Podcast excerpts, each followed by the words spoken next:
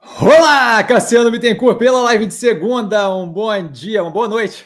bom dia, boa noite para todo mundo. É, a live aqui, basicamente, para tirar dúvida de vocês. Então, quem quiser, já pode ir perguntando ali no chat. Tá? Aqui eu vou tirando dúvida uma a uma, sempre na ordem de postagem. Então, não tem preferência, nem ordem de, de quem vai primeiro, nem nada. Sempre na ordem que chega ali. Sempre bom começar com uma apresentação, tá? Com um disclaimer antes, né? O que eu falo aqui nada mais é do que a minha opinião sobre investimento, a forma como eu invisto, não é de qualquer forma, modo em geral, indicação de compra ou venda de qualquer ativo do mercado financeiro. Isso dito, uma apresentação para a galera nova do canal, especialmente. Tá? Meu nome é Cassiano Bittencourt, sou formado em Economia pela Fundação Getúlio Vargas do Rio de Janeiro. Trabalhei um bom tempo pelo Banco Itaú, com análise de crédito corporate e unidades externas, tudo que fugia da alçada do Itaú BBA e das unidades externas, o Itaú Benaire na Argentina, Chile, Uruguai, Banco Itaú Europa e por aí vai e também com o fundo de investimento offshore pelo Banco Itaú num outro momento. Tá? É... E hoje em dia eu sou investidor estrategista do mercado financeiro por conta própria. A gente passa diretamente às perguntas. Aqui geralmente se estende até às 10 horas, tá? Mas enquanto tiver pergunta, estamos aí. Se acabar um pouco antes, um pouco depois, não é um problema. Tá? Começamos com o Eterno Gabriel. Boa noite, Eterno Mestre. Boa noite a todos os amigos, investidores, sempre super educado. Gabriel, boa noite. Cleiton, oi, oi, oi, eita, oi, boa noite, Cassiano. Boa noite, Cleiton. Pode falar de azul, e aí, gol, né? E Pets, e aí ele agradece, valeu. Aí ele corrige ali embaixo o sonho de gol.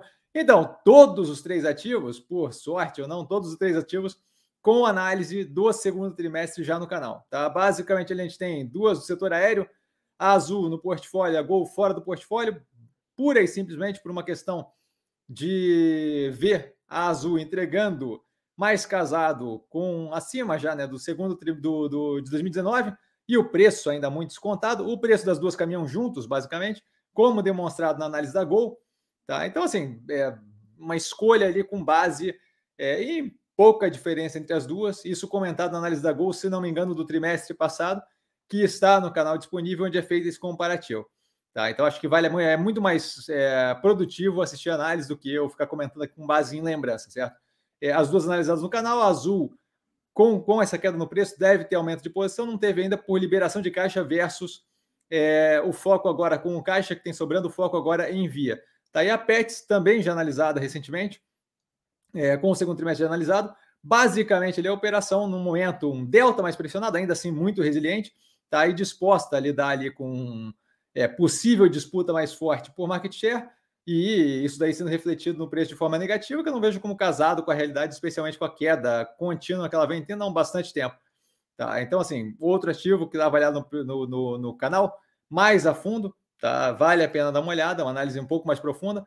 É, mais dois ativos no portfólio, um deles fora os três com análise do segundo trimestre, então acho que vale muito mais a pena ver a análise. E se tiver dúvida pontual, eu estou sempre no arroba investir no Instagram. Ou se conseguir voltar, dado que está no começo da live, assistir e voltar para cá, é só postar a dúvida que a gente tira se ficou alguma coisa. Mas a princípio as, as, as explicações são bem claras, tá?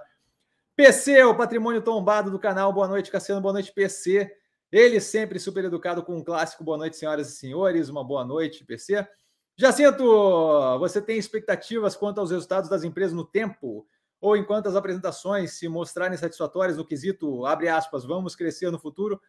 Fecha aspas, vai, é, vai sempre estar em linha com o esperado. Então, é, achei que fosse meio clara essa ideia. Com certeza tem expectativa com relação à evolução, certo? Você não pode pura e simplesmente wishful thinking, rezar para que aconteça. Tá? E isso daí, é, no começo, quando você começa o canal e tal, e quando você começa a fazer investimento, fica um negócio tipo assim, pô, será que eu sei o que eu estou fazendo? Será que eu não sei o que eu estou fazendo? Mas a gente já tem algum tempo de canal a ponto de ver que já tiveram vários desses movimentos, onde a gente vê no final a coisa se efetivando, tá? de modo justamente a, a mostrar que, olha, eventualmente aquela tese matura, certo? Acho que o caso mais emblemático é a Minerva, tá? É, onde a gente teve, por exemplo, na, lá do período da compra da JBS na América do Sul, a Minerva fez aquela compra, alavancou violentamente, todo um período de dificuldade, onde a gente via, não, não o que eu avalio, vale lembrar, não é a apresentação mostrando satisfatória, é justamente o que a empresa entrega as atitudes que são tomadas, a, a, o operacional financeiro, a estrutura de capital, não é por isso simplesmente como se fosse, ah, assisto a teleconferência e o cara fala que está tudo bem, está tudo bem. Então, um pouco de diminuição aí do trabalho que é feito aqui, acho que importante lembrar que não é bem por aí, tá? É, mas basicamente, no caso da Minerva, a gente viu todo o processo de reestruturação do capital e por aí vai, e eventualmente rendeu ali 200% de lucro nas últimas liquidações feitas com o ativo. Então, sim, sim, é, a gente espera, tem, tem todo um projeto sendo tocado.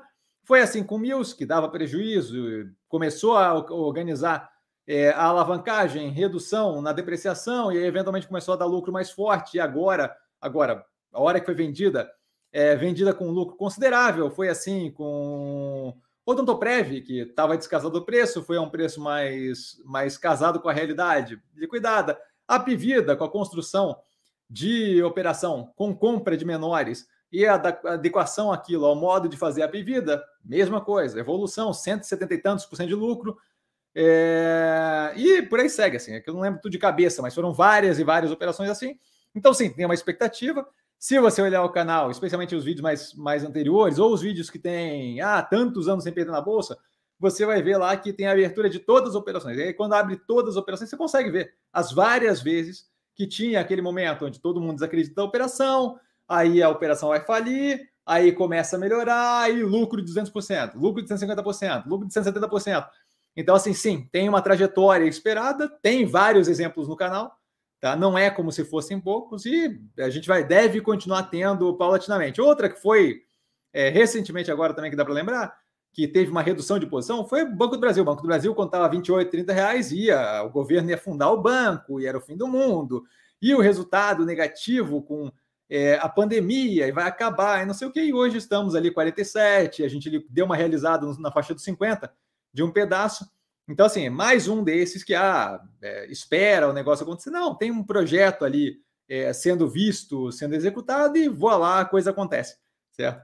Outra dele, algum exemplo de uma empresa que enrolou por anos, nunca saiu é, do lugar e você saiu dela? Infelizmente ou felizmente não tem. Como dito na, na, na, no vídeo da, do BEM da Boa Vista, aquela dali é a primeira operação negativa que a gente tem em seis anos. Então, infelizmente, nesse período, a gente não teve nada de sair no meio do caminho por algum movimento de enrolar ou de negativo, nada disso. Até o momento, bem tranquilo. Tá? Mas não teria problema de fazer se fosse o caso é que a forma como é feita a análise, a forma como é feita a estruturação da tese de investimento, em geral, leva a gente a conseguir ter uma noção boa de para onde estamos indo, tá? Mas não teve nenhum caso assim. Ares, boa noite, mestre, boa noite, Ares. Via é a segunda maior posição da minha carteira. Estou pensando em comprar put de Via para proteção por causa do possível follow-on. Faz sentido ou a minha preocupação é infundada? Eu não acho que é infundada, mas a ideia de que você vai conseguir prever é, um movimento negativo é chute, certo? Então, assim, é, quando você vai ali, você compra put de via para, abre aspas, é, proteção, se a via vier a cair, se vier a ter um efeito negativo, se vier a ter follow-on, e se aquele follow-on tiver efetivamente um efeito negativo, você vai ter um ganho ali com a put certo? E aí o ganho é marginal, dependendo do, dependendo do quanto você alavancar ele naquela put, maior é o ganho, menor é o ganho, certo? Ou então você vai ter o custo daquela put nesse, nesse período. A ideia de tomar decisão com base em chute, eu não vejo como fazendo sentido, certo? Se você acha que. Quando, quando eu acho que é um problema, o ativo continuar caindo, é melhor eu alocar com mais calma. A ideia de começar a botar gatilho com base em chute Pode ser que dê certo, pode ser que dê errado, mas quando você começa a tomar decisão com base em algo que não tem fundamentação, e esse caso não tem fundamentação, certo? Porque você não sabe, pode ir para cima, pode ir para baixo, pode ser mal recebido, pode ser bem recebido. É, começa a virar é, aleatória a tomar decisão. Eu não faço esse tipo de coisa. Tá? Eu acho que é importante ter fundamentação na decisão, porque senão você começa a, a não ter mais um método efetivamente sendo aplicado, certo? E aí, quando começa a virar chute, cada vez menos tem consistência no resultado entregue quando você pensa realização, médio e longo prazo. Se deixa você tranquilo, ter o gasto ali com compra de put para garantir, é uma questão sua. Eu não faço esse tipo de coisa. Tá? O que precisaria para de fato fazer uma grande diferença ali seria um valor efetivo que causaria diferença caso não se realizasse, certo? Então, o que eu precisaria botar de grana ali para uma put efetivamente fazer diferença, teria que ser uma um grana, uma grana gasta considerável que vai comer lucro meu, caso aquilo ali não se efetive. É 100% com base em chute, certo? Se você não comprar a put e cair, você tem uma perda ali de curto prazo, nem uma perda, porque não sai dinheiro, só, só, só abre mais espaço para baixo da operação, certo? Se você se subir, é, você não tem o gasto da put. E a mesma coisa funciona se você comprar put. A diferença é que com, comprando a put você efetivamente tem perda ou ganho de dinheiro. Eu não vejo sentido. Tá? Para mim, é, a questão não é aquela queda de preço com o follow-on. Para mim, a questão é o ponto A e o ponto B, certo? O ponto que eu estou é, alocando no ativo e vai chegar lá em cima. Se vai balançar aqui no meio, se vai mais para baixo, mais para cima, para mim vai me dar mais, mais possibilidade de aumentar a posição ou não, mas não é o que, qual é o, o que, vai acontecer se cair com follow-on? Você vai, você vai ter um, um, ativo valendo menos por um período de tempo. Big whoop, grandes problemas, certo? É, para mim é mais brecha para a entrada de capital. Então, não, não, não vejo sentido nesse tipo de movimento, certo? Esse tipo de movimento vai fazer sentido se a preocupação é falar para os coleguinhas no churrasco: ah, tá vendo, caiu e tal, mas eu ganhei grana no curto prazo. Esse tipo de coisa leva, é, é, esse tipo de bombada no ego leva as pessoas a tomada de decisão que eventualmente causa problema. Tá? Então, assim, aquela queda, se tiver, se tiver um follow-on, se o follow-on causar uma queda no curto prazo, aquela queda não faz você perder dinheiro. A menos que você tenha que realizar, faz com que o ativo valha mais naquele período marcado no mercado. É isso, certo? A gente tinha teve queda agressiva de 11 reais para 6 e pouco, para 5 alguma coisa, para 1,86 na Champact. Hoje em dia eu estou ganhando dinheiro, independente dessa queda toda certo? Então, assim, não vejo qualquer sentido nisso. Tá? Felipão, boa noite a todos do grupo, galera. Boa noite, Felipão, super educado. Boa semana desde já, educadíssimo. Boa noite, bem-vindo. Érico, queridão, boa noite, professor, e a todos, todas na live. Sempre super educado, inclusivo. Boa noite, Érico. Marcando presença e prestigiando sempre a melhor live do mercado financeiro. Fico honradíssimo. Carlão, boa noite, mestre Cassiano. Boa noite a todos, sempre super educado, Carlão. Boa noite. Mestre, na sua visão, pode haver, e aí eu já volto ali na galera, que aqui está a pergunta. É, na sua visão, pode atrasar é, a votação da reforma tributária no Congresso se o governo não tiver interesse na reforma administrativa? Hum, eu não vi vínculo nenhum entre as duas, tá? É, o que eu vejo, é, é ele bota ali embaixo, né? pode haver essa correlação? Então, assim, poder haver sempre pode, tá? Mas eu não acho, é, eu não acho que existe esse vínculo. Tá? O que acontece ali na, no Congresso nesse momento é muito mais a vontade de arrancar, de arrancar do governo, de, de, de tirar do governo ali é, aquela negociação da reforma ministerial, tá? que é a parte que está meio embolada ali, porque eles querem um pedaço que inclui o Bolsa Família, tá? o de desenvolvimento social, a parte de desenvolvimento social, e o governo não quer ceder aquela parte, então eles estão meio tentando Tá, tá, tá aquele jogo de pôquer ali de um olhar para o outro e ninguém querer ceder.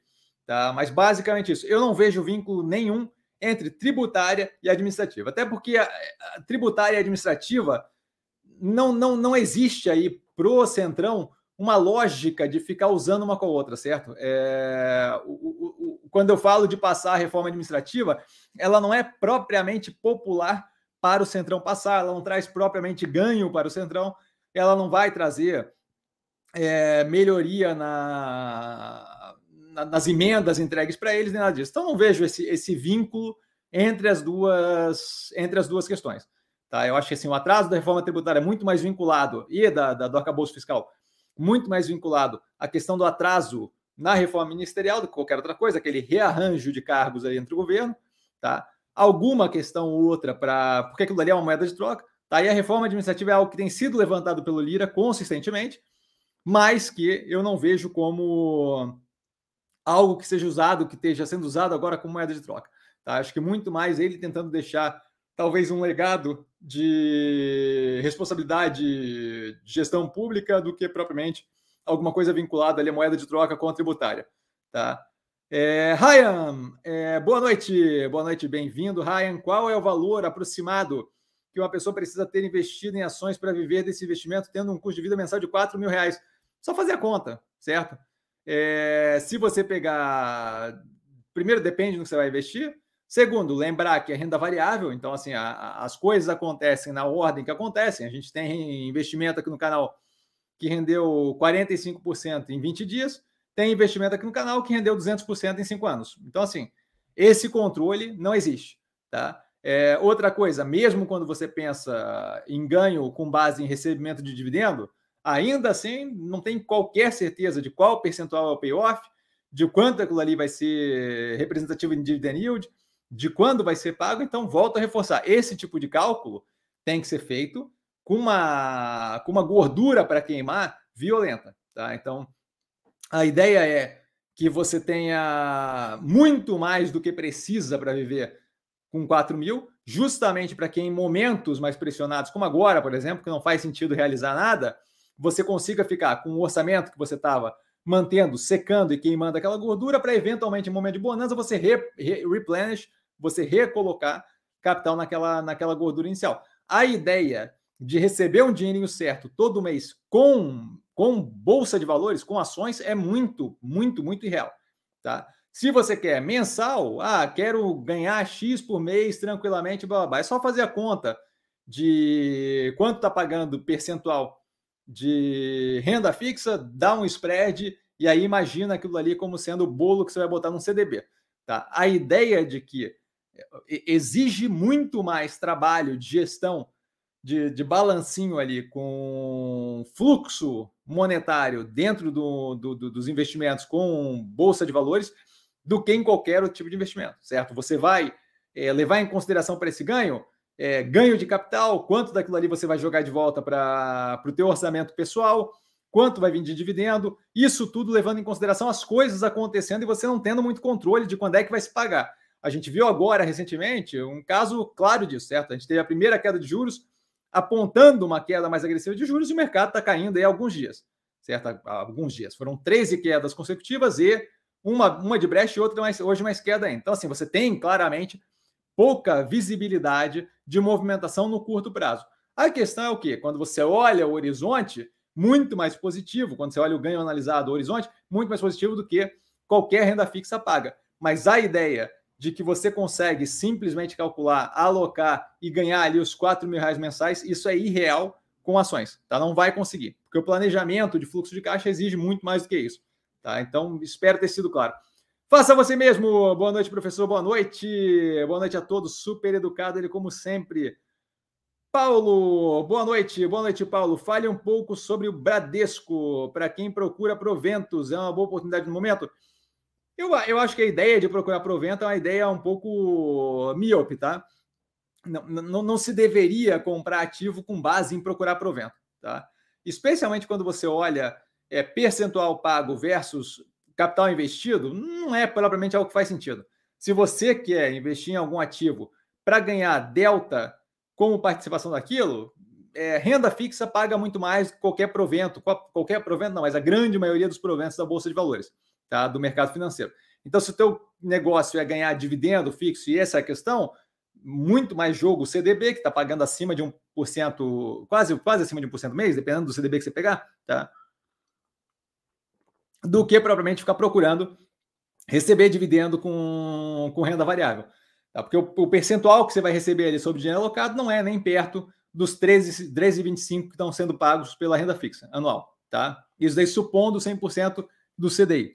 Tá? Então, assim, a ideia de procurar provento, eu reveria. Tem um BEM no canal falando do porquê que distribuição de dividendo não gera valor. Tá? Com relação ao Bradesco, o segundo trimestre já está analisado no canal, eu vejo a operação com ainda algum tempo para recuperar ali a questão de qualidade da carteira de crédito, certo? Eles, assim como o Santander, eles eu vejo como menos, porque é um banco que tem mais tradição aqui de operação de crédito no Brasil, especialmente mais varejão ali tá? Mas assim, eu vejo eles com alguma dificuldade ainda, com algum tempo para limpar aquela carteira de crédito. Acho que vão quebrar? Não acho que vão quebrar. Acho que vai levar algum tempo para recuperar, e aquilo ali deve levar um tempo, por conseguinte, para refletir positivamente no preço do ativo. Mas é, não acho que é o tipo de ativo nesse momento que eu, no qual eu vejo mais ganho. Certo? A gente está num momento aí de inflexão do macro, onde a gente começa a ter efeitos aí de arrefecimento da inflação afetando a possibilidade, capacidade do Banco Central de reduzir inflação, de reduzir juros, desculpa, É, e com isso você deve ter vários ativos do portfólio, do, do portfólio, do, do, do, mercado em geral, que devem reagir muito mais positivamente do que bancos de grande porte financeiro, certo? Banco, instituição financeira de grande porte. Por quê? Porque instituição financeira de grande porte não é propriamente o ponto onde melhor se, se tem o impacto positivo de uma redução paulatina de juros, certo? Você olha varejo, construção civil, você vê dois lugares muito mais é, positivamente afetados por redução de juros do que, do que a instituição financeira. Então, acho que o momento de investir em instituição financeira era lá atrás. Agora, temos aí um pedaço em Banco do Brasil, que ainda tem o que dá, tá? mas eu não acho que agora é o momento de sair alocando naquela direção, certo? Aí vale a pena levar em consideração portfólio, por aí vai. Tá? Mas, assim, neste momento, não acho que precisa desalocar desse tipo de posição, porque a gente está no momento pressionado, tudo quanto é ativo do mercado aí está reagindo com base em histeria coletiva. Tá? Mas a hora que esse negócio aliviar, a gente vai começar o quê? Ter continuidade daquela liberação do capital alocado em Banco do Brasil e por aí vai. Por quê? Porque neste momento é muito mais interessante estar alocado em, em operações que vão se beneficiar agressivamente da inflexão do macro, que eu não acho que são operações de, de cunho instituição financeira de grande porte. Tá? Espero ter sido claro. Alexandre, sempre presente. Boa noite, mestre, a todos. Sempre super educado. Boa noite, Alexandre. André, mestre, estou tentando conter ansiosamente.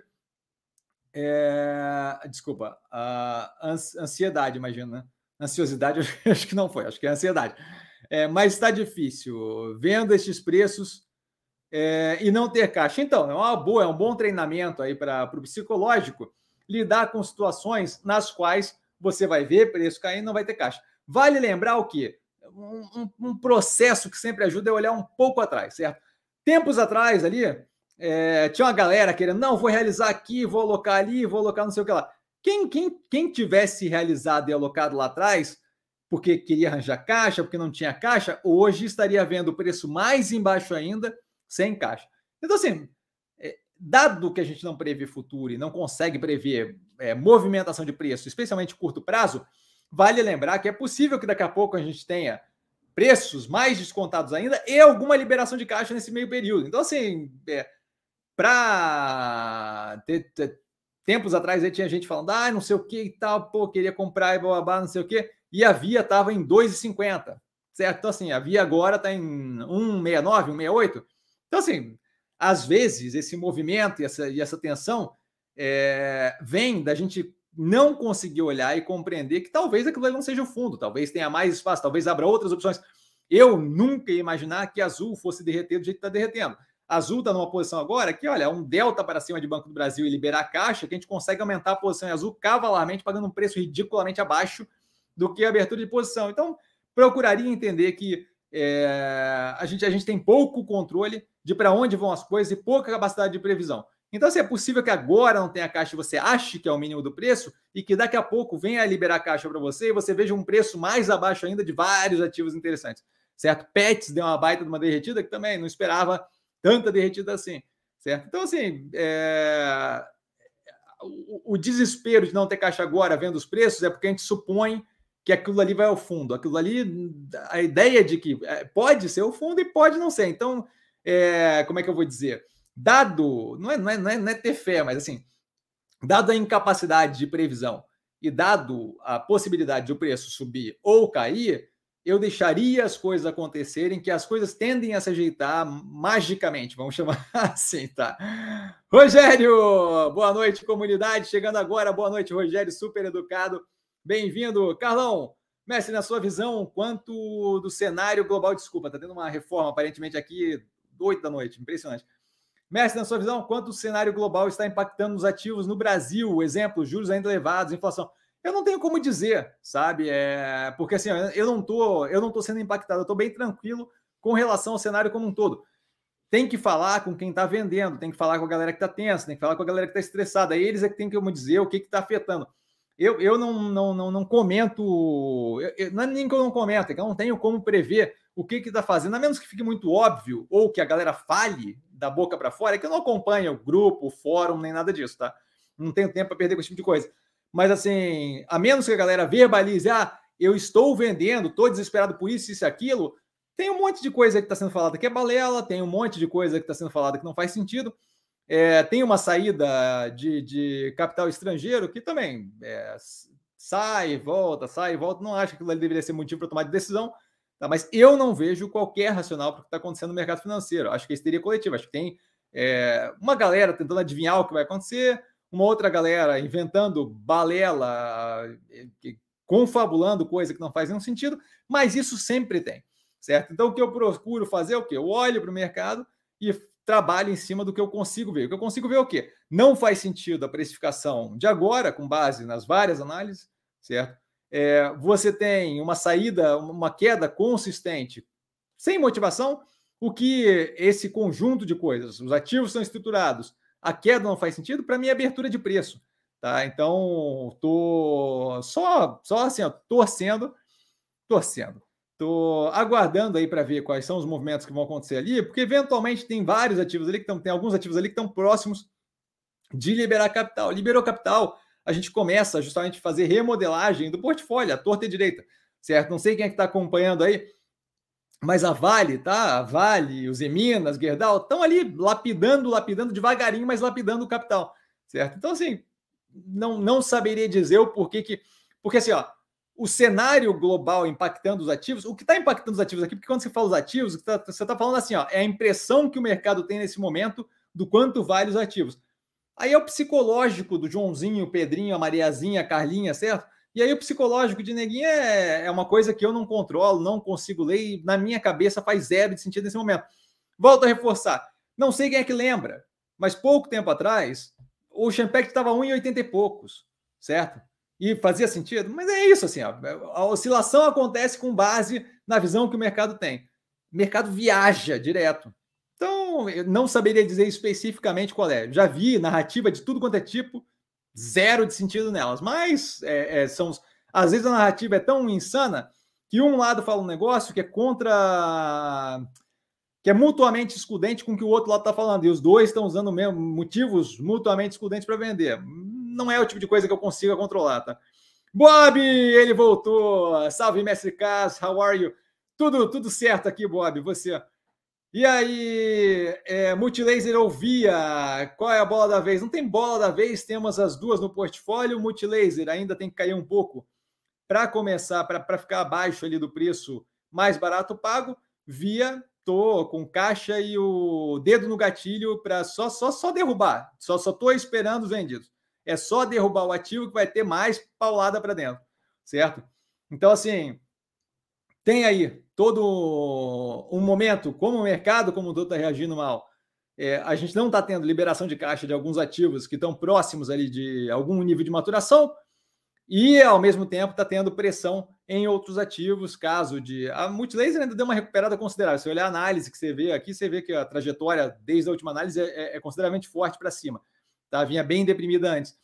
É, mas no caso da Via ali, a gente tem ali o, o caixa para mais uma raquetada para dentro, mas, porém, entretanto, todavia, não tem liberação de caixa suficiente para sair tocando fogo em dinheiro, certo? Porque, para mim, Pet está numa posição interessante, Azul numa posição interessante, e está começando a abrir várias outras posições ali que podem ser muito interessantes, incluindo a Multi, mas a Multi ainda tem um pedaço ali para cair. Tá? Então, não acho que é uma questão de bola da vez, a decisão tomada sempre levando em consideração o portfólio como um todo. Acho que nesse momento vale a pena pensar em pulverizar, tá? Porque claramente assim o mercado está tá, tá se comportando de forma extra irracional, de modo que a gente não sabe o que, que vai reagir primeiro. Tá? Então acho que o lance é pulverizar o capital. É, via ali chama bastante atenção, porque está tendo toda uma teorização em cima do ativo que faz zero de sentido. Esse tipo de coisa, em geral, gera situações estilo Ocean Pact, certo? Onde botam num preço que não faz qualquer sentido, e daqui a pouco o negócio sobe cento e tantos por cento, e daí ninguém entende o que, que aconteceu, certo? Mas não acho que tenha bola da vez Acho que é uma questão de portfólio diversificado pulverizado, tá? André, tenho quatro ações fora do portfólio: WIS, AS Brasil, Sanepar, Padtech. É, mais à frente, recuperando meus valores, penso em desfazer e alinhar mais com o portfólio. Olha, sempre que quiser ir na direção do portfólio, eu, obviamente, dado que eu estou comprado no portfólio, acho positivo. Naldo da Vodka Coca de Coco. Boa noite a todos. Boa noite, Cassiano, sempre super educado. Boa noite, Naldo. Bertontini. Boa noite, senhoras e senhores. Boa noite, Bertontini, super educado. Joel. Boa noite, mestre Cassiano. Boa noite a todos, sempre super educado. Joel, boa noite. André. Multilaser hoje recuou quase 9%, volatilidade está demais. É, é, lei, é mais do que volatilidade, assim, é, é, é, é histeria, é histeria coletiva, tá? O que está acontecendo não faz qualquer sentido e você não vê qualquer nível de embasamento para nada do que está acontecendo em lugar nenhum. Tanto é que a galera não consegue nem explicar o que está acontecendo. É sempre umas, é, quando tem um, um podcast da CBN que vem com o fechamento do mercado do dia, certo? Então, cara, ah, o cara dá um comentário e tal. Ah, o que, que houve no mercado financeiro e blá blá. E é umas explicações sem pé nem cabeça, assim, porque não, não, tem, não tem fundamentação para o que está acontecendo. O, o, que parece negativo e parece trash, mas se a gente parar para pensar, esse tipo de, de, de, momento gera a possibilidade de entrada em ativos num preço que você nunca ia pegar em outra situação, certo? Então, é, é, acho eu que mantendo a calma, respirando fundo, é uma, é uma baita de, uma, de, uma, de um presente, tá? Lucas, boa noite, grande senhor Cassino, boa noite, Lucas. Quando você fala em flexão do macro, o que significa? A mudança no cenário macroeconômico brasileiro, certo? Você tem é, uma inflação que vinha pressionada, na verdade, o momento ali daquele slope, né? Você vem com as condições pressionadas, pressionadas, pressionadas, de forma a pressão aumentando, é, pressão por mudança política na eleição, pressão de inflacionamento é, pressionado, pressão de crescimento econômico baqueando, pressão de não ter um cenário claro de controle das contas fiscais e por aí vai. E aí você vai tendo medidas tomadas e coisas acontecendo, tá? De modo a ter arrefecimento da inflação, passagem do arcabouço fiscal, um pedaço, passagem da reforma tributária, um pedaço, possibilidade de reforma administrativa. E tudo isso começa a arrefecer o receio todo, o medo todo e condições verdadeiras, como inflação, por exemplo. Aí, possibilitando o quê?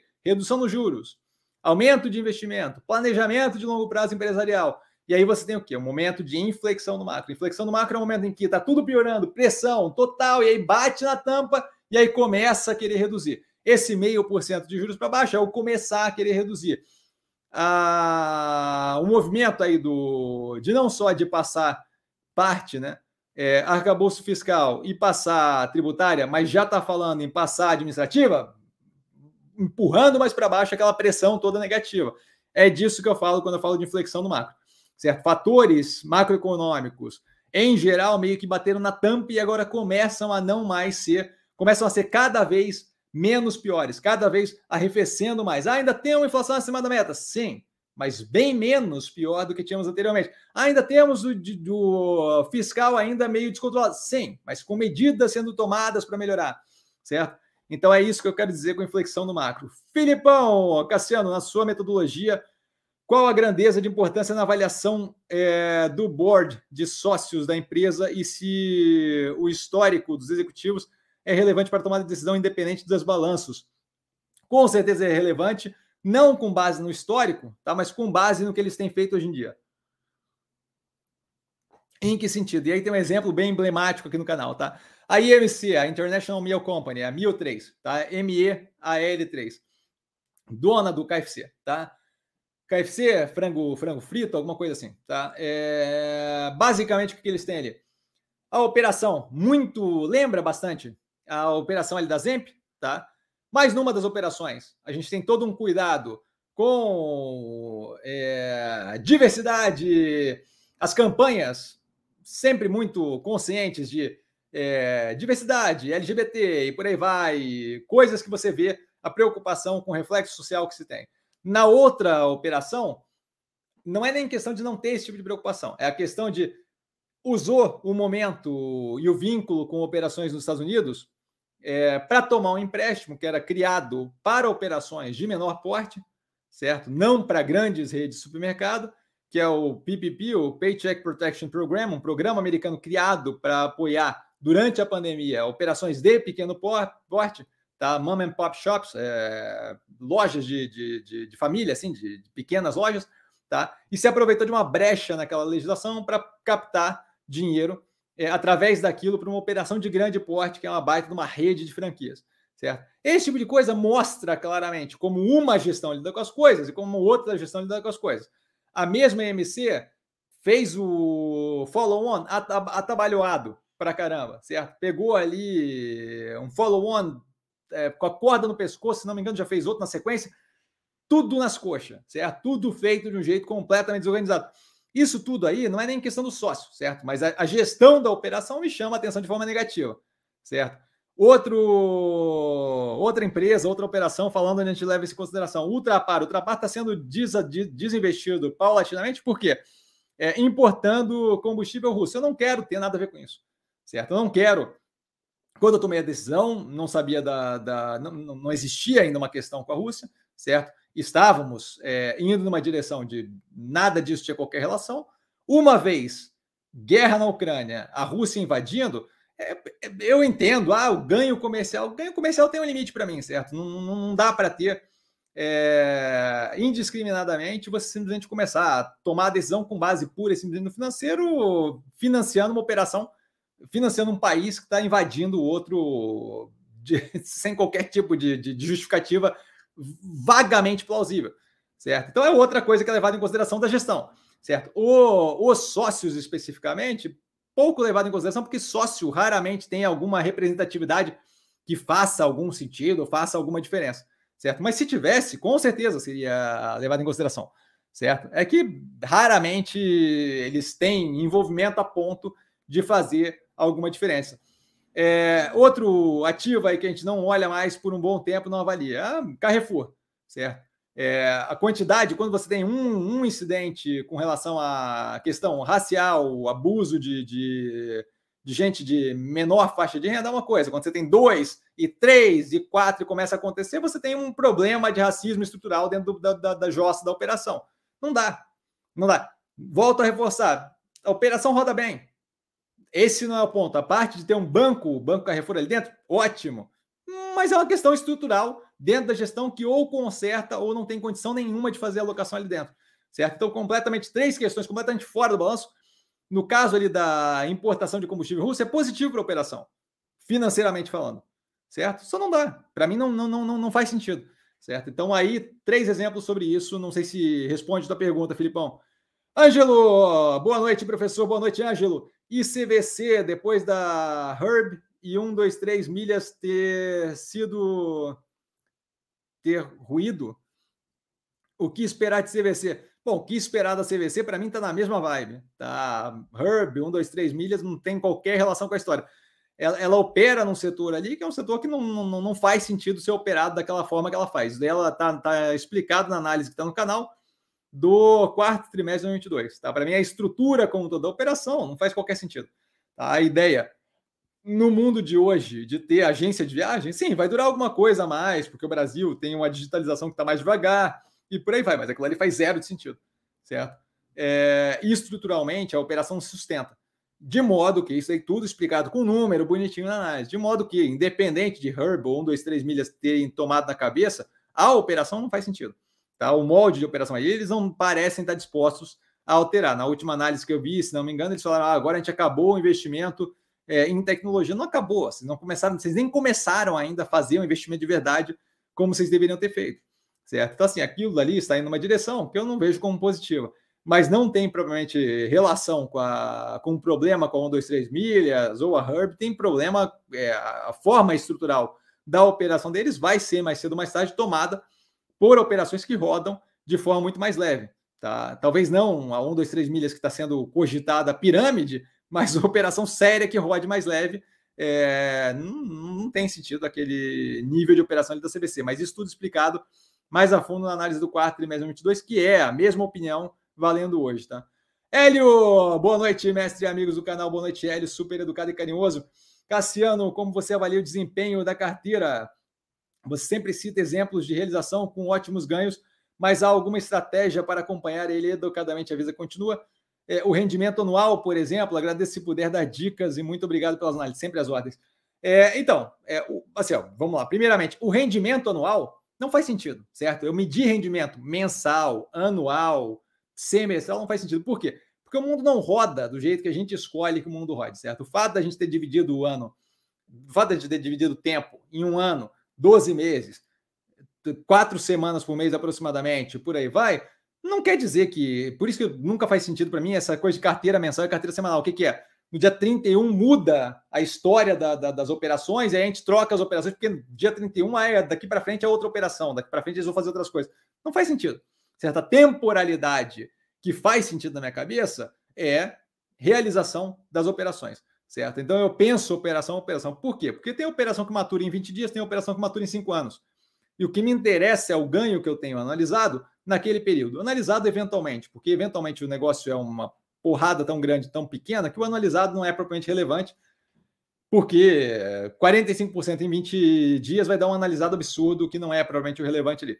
Tá? Mas o que me interessa é o quê? Entre a entrada na operação e a saída na operação, certo? É, ah, mas daí como é que você faz para saber se estou ganhando? Todas dessas, todas essas têm que dar positivo. Todas. A primeira que deu negativo em seis anos foi a Boa Vista agora, com 0,28% de perda no portfólio. Certo? É isso. O, o, o que me interessa é do ponto A ao ponto B, quanto eu tive de ganho analisado. Por quê? Porque a ideia é manter esse ganho bem acima do, da renda fixa, consistentemente, aumentando meu, meu patrimônio e, e indo numa direção positiva se, se só para dar um exemplo gritante aqui, você ver o quanto não faz sentido a questão do ah, quanto rendimento anual, tá? Eu pego uma, uma, uma desgraça. O como é que eu vou falar isso? Deixa eu, deixa eu ver aqui um final do ano. Ah, o, a, a, pandemia, se a pandemia, se março de 2020 tivesse acontecido um pouco antes, se março de 2020 fosse novembro de 2019, você teria em 2019 um ano horrendo, certo?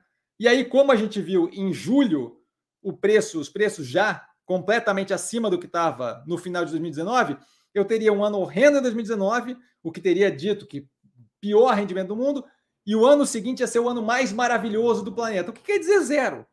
Certo? O que você teve foi que saiu do preço que estava e afundou e subiu, e agora estamos um delta acima do que estava antes. Então, o que interessa é, é o quanto eu tenho, o quanto eu estou botando lá dentro e o quanto sai lá de dentro de cada operação.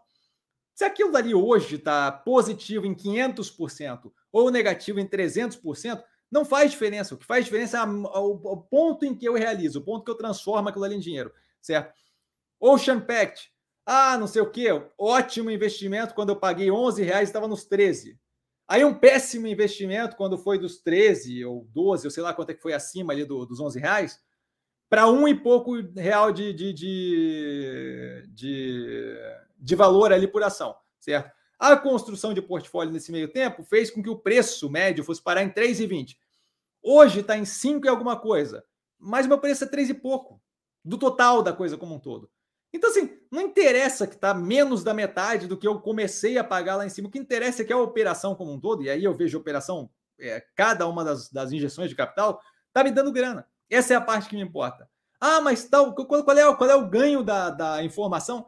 De não, é, o mensal está X, o ganho semestral está aí. Não tem ganho nenhum. Resolve lufas na minha vida. É uma informação que agrega zero. É uma informação para falar no churrasco da firma, mas agregar de tomada de decisão, de efetividade, é o que, que muda para gestão da carteira? Muda zero. Muda zero. Então eu penso sempre operação a operação, do começo da operação ao final da operação. E espero, com, com confiança considerável, que a operação do Ocean Pact vá bem acima daqueles 11 e tantos reais que foi pago no IPO, certo? É, então, assim, é pensado operação a operação. Não é pensado. Minerva, eu vi derreter dos 12 e pouco aos 5 e alguma coisa, e hoje tem dado 200% de rendimento a cada realização. Então, assim, eu penso operação a operação, não penso o portfólio como um todo, até porque a temporalidade dos ativos reage diferente. Quando a pessoa começa a pensar pela temporalidade de anualizado, mensal, ela começa a tomar decisão com base na temporalidade das coisas. E ela deixa de aproveitar coisas como o quê? Hoje, Banco do Brasil está lá próximo do que eu quero para realizar. Via está lá embaixo. Se eu estou pensando temporalizado, o Banco do Brasil está sendo anulado por via, mas esse não é o ponto que eu estou querendo ver. O ponto que eu estou querendo ver é que o Banco do Brasil vai liberar capital que vai ser alocado em via. Para o portfólio como um todo, essa é uma jogada boa. Para o meu rendimento mensal é péssimo. Um está anulando o outro. Certo? Então, assim, é o tipo de coisa que agrega zero de informação. Só, só, só serve para botar medidazinha em ah, o fundo rendeu X. É uma forma de medição que não faz nenhum sentido. Tá? Então, assim, para o churrasco ou para conseguir capital de, de, de, alocação em fundo, mas eu não tenho um fundo. Tá? Quem, quem pede desesperadamente para alocar comigo, pede independente de como eu faço as coisas. Certo? Então, assim, não, não vejo sentido em pensar temporalidade de um jeito que descasa da forma de pensar investimento. Tá? Danilo, boa noite, Cassiano e a todos do canal Super Educado Danilo, boa noite. Teve alguma boa notícia da Pets hoje? Nada que eu tenha visto, tá? É, não, não, não vi nada específico. Basicamente, acho que uma recuperação aí, porque as quedas consistentes não, não faziam nenhum sentido. Ricardão, boa noite, geral e professor, boa noite, Ricardão, diretamente de Coimbra, super educado. Agradeço seu tempo e paciência conosco, professor. Sempre um prazer inenarrável estar aqui. André, estou pensando em gerar caixa com o Sanepar. Chegou no meu preço médio, tendo em vista Azul, Lojas Renner, Pets e Zemp. Bom, é, dado que o Sanepar não está no portfólio, eu não vejo problema a migração para o portfólio. Tá? Jesse, Jesse Clayton, Boa noite a todos, super educado Jesse Clayton, boa noite. Estou no mercado há pouco tempo, porém percebi nesse tempo que o capital estrangeiro tem enorme relevância no mercado. Sempre foi assim?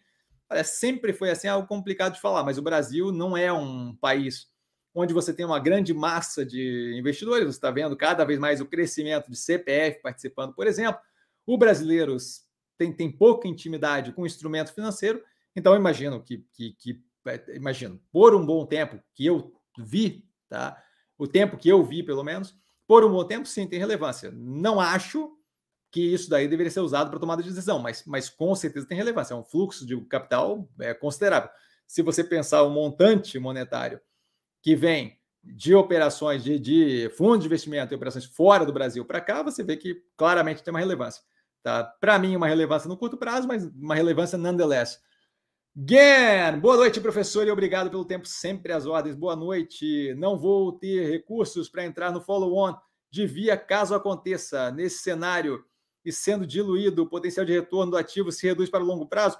Eu não vejo como reduzindo, certo? Porque essa é uma coisa que é engraçada. Teve um moleque que comentou no canal, no, no, num dos vídeos, no, no, no, no short, acho, do falando ali do follow-on, do possível follow-on, tá? É, falando assim, só um golinho de água aqui. Falando assim, é um absurdo isso, vai diluir, vai reduzir o valor das ações pela metade. O pessoal ignora que quando eu faço follow-on, quando eu faço subscrição, eu estou dando ação em troca de dinheiro que entra na empresa, certo? Então eu tenho um pedaço menor do ativo, porque eu aumento o número de ações, certo? Então eu tenho um pedaço menor da empresa mas eu tenho um pedaço menor de uma empresa que tem mais dinheiro, ou seja, eu tenho um pedaço menor de uma empresa que vale mais. E essa matemática, aparentemente, nunca ninguém para para olhar, certo? É, é... Tenho, tenho, uma, tenho, tenho, tenho uma barraquinha de cachorro-quente, certo? Aí eu vou comprar uma segunda, mas eu vou arrumar mais um sócio. Mas o sócio vai pagar a barraquinha, certo? Então, daqui para frente, eu vou dividir é, o meu ganho por dois eu e o sócio. Mas eu tenho duas barraquinhas. Ninguém faz a conta do eu tenho duas barraquinhas. A galera só para para pensar do tipo, pô, eu vou ter que dividir meu ganho por dois. E agora? Certo? Vou fazer um follow-on para uma segunda barraquinha. O outro cara entra comprando a segunda barraquinha. Eu tenho agora duas barraquinhas e eu vou dividir por dois. Pode ser melhor, pode ser pior, dependendo do rendimento que eu vou ter com a segunda barraquinha de cachorro quente. Mas basicamente eu vou ganhar metade do dobro de operação. Certo? Então, assim, a, a ideia toda de diluição para no, na, na, falta de compreensão do que está acontecendo, certo? Ah, eu tenho um follow-on, vai dobrar o número de ações? Sim, vai dobrar, supondo o dobrar, tá? Só porque fica mais fácil fazer a matemática. Mas sim, vai dobrar o número de ações e aquele pedaço considerável que entra novo entra de dinheiro para dentro da operação, tá? Se você faz um follow-on para zerar a dívida de uma operação, tá? você deixa de ser dono daquele pedaço que, do, do bolo que você tinha antes, você passa a ser dono de um pedaço de bolo melhor, menor, de uma operação que não tem mais dívida. E ninguém para para fazer essa matemática de que assim, sim, eu sou dono de um pedaço menor de uma operação que é melhor do que era antes. Essa parte é que eu não entendo. Então, assim, vai ter, é, é possível que tenha. Se aquele dinheiro for investido de uma forma menos positiva do que está sendo o dinheiro, o capital agora, você vai ter uma redução no valor é, proporcionalmente ao que você tinha antes. Se aquele dinheiro for melhor investido, você teve um ganho com a, com a, com a realização do follow-on, certo? Quem entra, não entra de graça na operação, entra pagando. Entra pagando para poder estar lá junto de você. Então, assim, é, é, essa ideia que se tem de que follow-on é negativo necessariamente é uma ideia simplista, uma visão simplista sobre uma coisa que não, não faz sentido. Certo? Tem follow-on que vai ser negativo? Tem. Tem momentos negativos para se fazer follow-on? Tem. Hum, mas não é uma coisa que necessariamente é negativa. Tem que se levar em consideração o contexto no qual se está envolvido. Certo? Então, espero ter sido claro. Porfírio, boa dica de passagem, estava explicado no, no short que eu botei no canal, aquele short que o cara comentou. Porfírio, boa noite, mestre a todos. Super educado, Porfírio, boa noite. Felipe, boa noite, mestre do Supremo Saber do Mercado Financeiro e amigos da live. Boa noite, Felipe. Super educado, chegou empolgado. Chegando agora, não sei se foi perguntado com relação a Zemp e a compra que ocorrerá amanhã em pregão de um player que quer. É... Não estou sabendo a compra que ocorrerá amanhã de um player. Ah, aqui, ó. Aumentar a posição no ativo. Isso é positivo para a valorização da cotação? No curto prazo, qualquer pressão positiva, volta ali no pessoal no curto prazo, qualquer pressão é, de demanda mais forte, de qualquer coisa, certo? Se eu chegar numa feira e falar eu quero todos os tomates, eu vou causar uma briga de preço ali pelo tomate disponível na feira, certo? Então, qualquer demanda mais agressiva por um título vai causar pressão positiva no preço. Não acho que deveria ser usado para tomar é, decisão. Por quê? Porque é, um, é isso, é uma demanda positiva momentânea, certo? É, é uma. A gente teve isso acontecendo com a Alpargatas pouco tempo atrás. Vai ter gente que vai ficar empolgada com isso querer usar aquilo aí para ganhar dinheiro e tal, com movimento de day trade e tal, que completamente chute. É, vai ter, sempre tem. Mas eu não uso isso na tomada de decisão, certo? Então, assim, é positivo. Hum, para mim, é, é, o cara teve intenção, a entidade, instituição, pessoa teve intenção de, de entrar mais forte para compra, comprar um pedaço da operação. Eu não estou sabendo disso é ótimo para ele, para mim muda zero. Certo? A decisão do Joãozinho, do Pedrinho, da Carlinha, da Joana muda zero na minha tomada de decisão.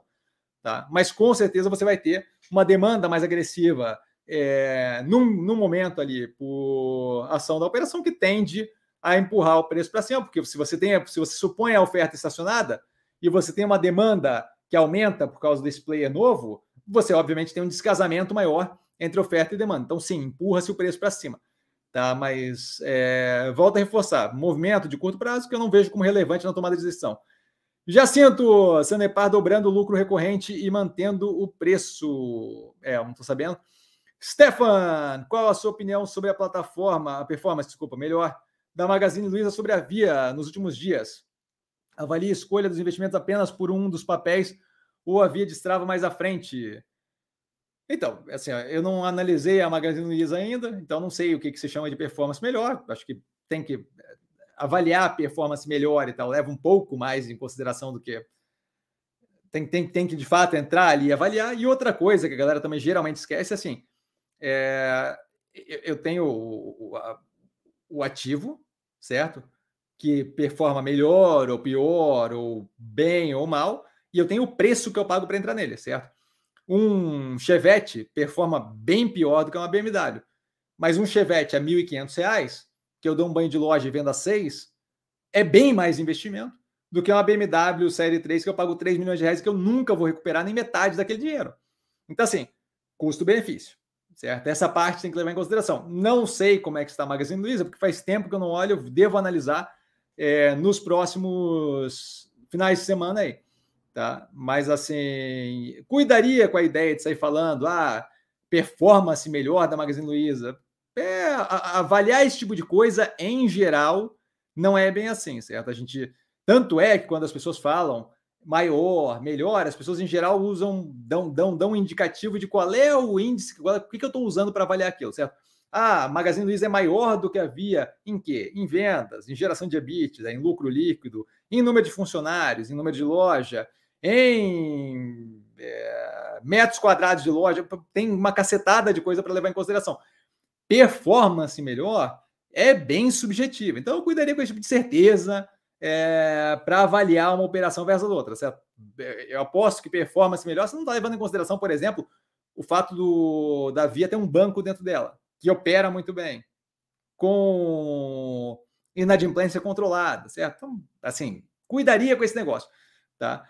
É, de qualquer forma, imagino eu, ergo o porquê, vídeo porque é, da contínuo aumento de posição que havia, tem aí um caminho muito positivo a ser visto pela frente. Tá? É, então, sim, acredito que, que, que, tem um espaço bem positivo para evolução. Aqui eu já vi do Felipe, é, já vi.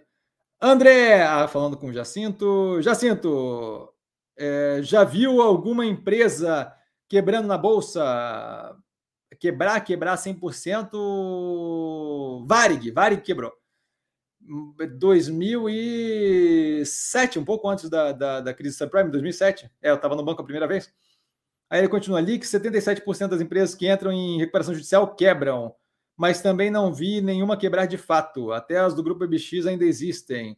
Risadas. E ele diz que continua, só que com PL muito baixo negativo. Eu não sei qual é a fixação com o negócio do PL de vocês, é, de qualquer forma, já vi a, Varig. Vi a Varig, diga-se de passagem, eu operei um pouco antes de quebrar. Tá? Eu operei Varig no um e poucos reais ali. Eu estava operando Varig um pouquinho antes do Lula ir lá e falar, deu a entender que ia salvar ela. Eu liquidei, e aí o Lula falou que não era bem assim, e a ação derreteu. Aquela dali foi um dos movimentos de curto prazo mais, mais bonitos que eu já fiz na vida. Filipão, muito esclarecedor e mostra a importância de conhecer também esse lado da operação. Fico feliz que pegou no, no ponto ali, na, na, na veia, Filipão, tá? Mas basicamente isso. Aquilo ali foram os exemplos que vieram na minha cabeça. Tem uma cacetada de exemplo, porque isso é sempre levado em consideração durante a tomada de decisão. Um exemplo a mais aqui, a Minerva, é, na época da carne fraca, era a única da, do frigorífico que não estava envolvido, tá? E é o frigorífico que não quis pegar financiamento com BNDES, com vínculo com o governo, na época lá de JBS sendo tratada como campeão nacional e por aí vai. É outro tipo, Queiroz ali, é outro tipo de, de atitude, de tomada de decisão que você vê o, o descasamento ali de qualquer tipo de atitude mais escusa, sem antiética, amoral, criminosa e por aí vai, tá? Juliano, boa noite, mestre, boa noite, Juliano a tão esperada inflexão do macro levará a um maior consumo das famílias? Poderia comentar essa dinâmica? E ele educadamente avisa que continua, já que o desemprego está em níveis baixos e ainda vemos operações de varejo sofrendo. Então, se você tem uma redução é, no juros cobrado, certo? Você tem uma liberação ali de cara de dinheiro que não vai ter, não vai ter que servir dívida, certo? É, isso daí ajuda operações, ajuda o governo e por aí vai. Tá? Libera a caixa. Você tem liberação também em famílias endividadas, que no Brasil é um pedaço considerável. Tá? Você reduz custo de financiamento, que estimula consumo, certo?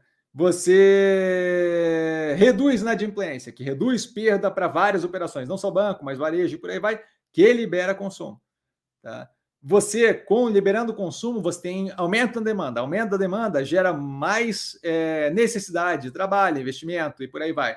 E aquilo ali começa justamente a girar naquele economicamente. Você tem retroalimentação de vários pontos diferentes. Então, sim, você vai ter é, maior consumo marginal à medida que a gente marginalmente evoluindo, à medida que a gente vai marginalmente tendo redução da taxa de juros, mas sim, você tem uma liberação é, de renda, você tem uma liberação é, de capacidade de endividamento, você tem é, disponibilidade para investimento. Quando eu, quando eu invisto, por exemplo, quando eu vejo um horizonte de redução de juros, e aí eu invisto para fazer um campo eólico novo, eu preciso contratar para aquilo, aquele contrato é, vai gerar salário, que vai gerar consumo e por aí vai, certo? Que gera emprego e por aí vai. Então, sim, eu tenho é, aumento na demanda, liberação na demanda é, para consumo aqui no Brasil. Tá? Espero ter sido claro.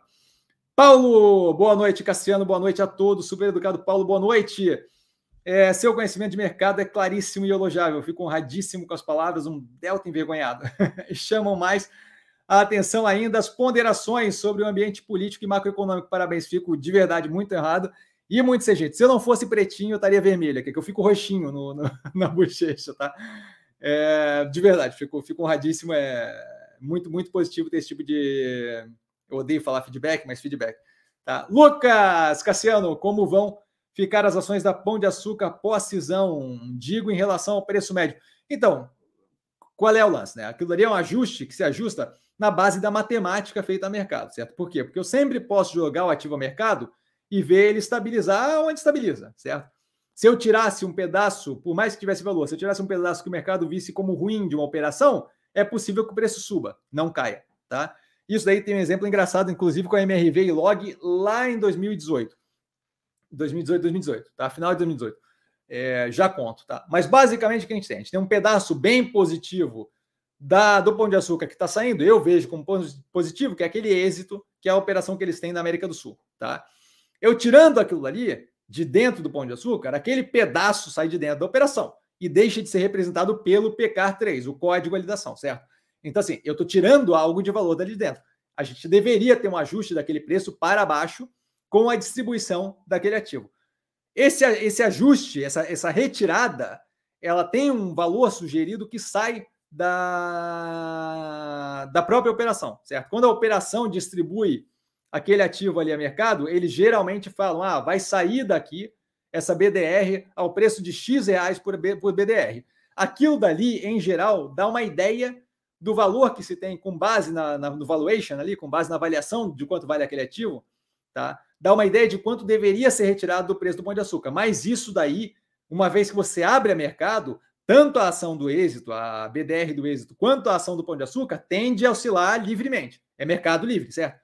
Se eu tiver mais demanda pela do êxito e menor demanda pelo pão de açúcar, que agora nem o êxito tem, a gente vai ver um derretimento do preço do pão de açúcar, possível subida do preço do êxito. Não necessariamente as coisas se equilibram, tá? É possível que as duas subam, é possível que você tenha a evolução do jeito que for. É possível que eu veja os dois ativos melhor, como separado. Caso da GE, a General Electric agora separou em três divisões, se não me engano, separadas. As três são vistas como positivas. Por quê? Porque elas não estarem dividindo recurso e dividindo é, direcionamento da gestão é algo visto como positivo para as três operações, certo? No caso da Log, saiu a Log, o preço da Log começou a derreter, derreter, derreter. É uma, uma empresa completamente amarrada, certo? E a MRB começou a subir, o que fazia zero de sentido na minha cabeça naquele momento. Comecei a comprar Log violentamente, certo? Na época.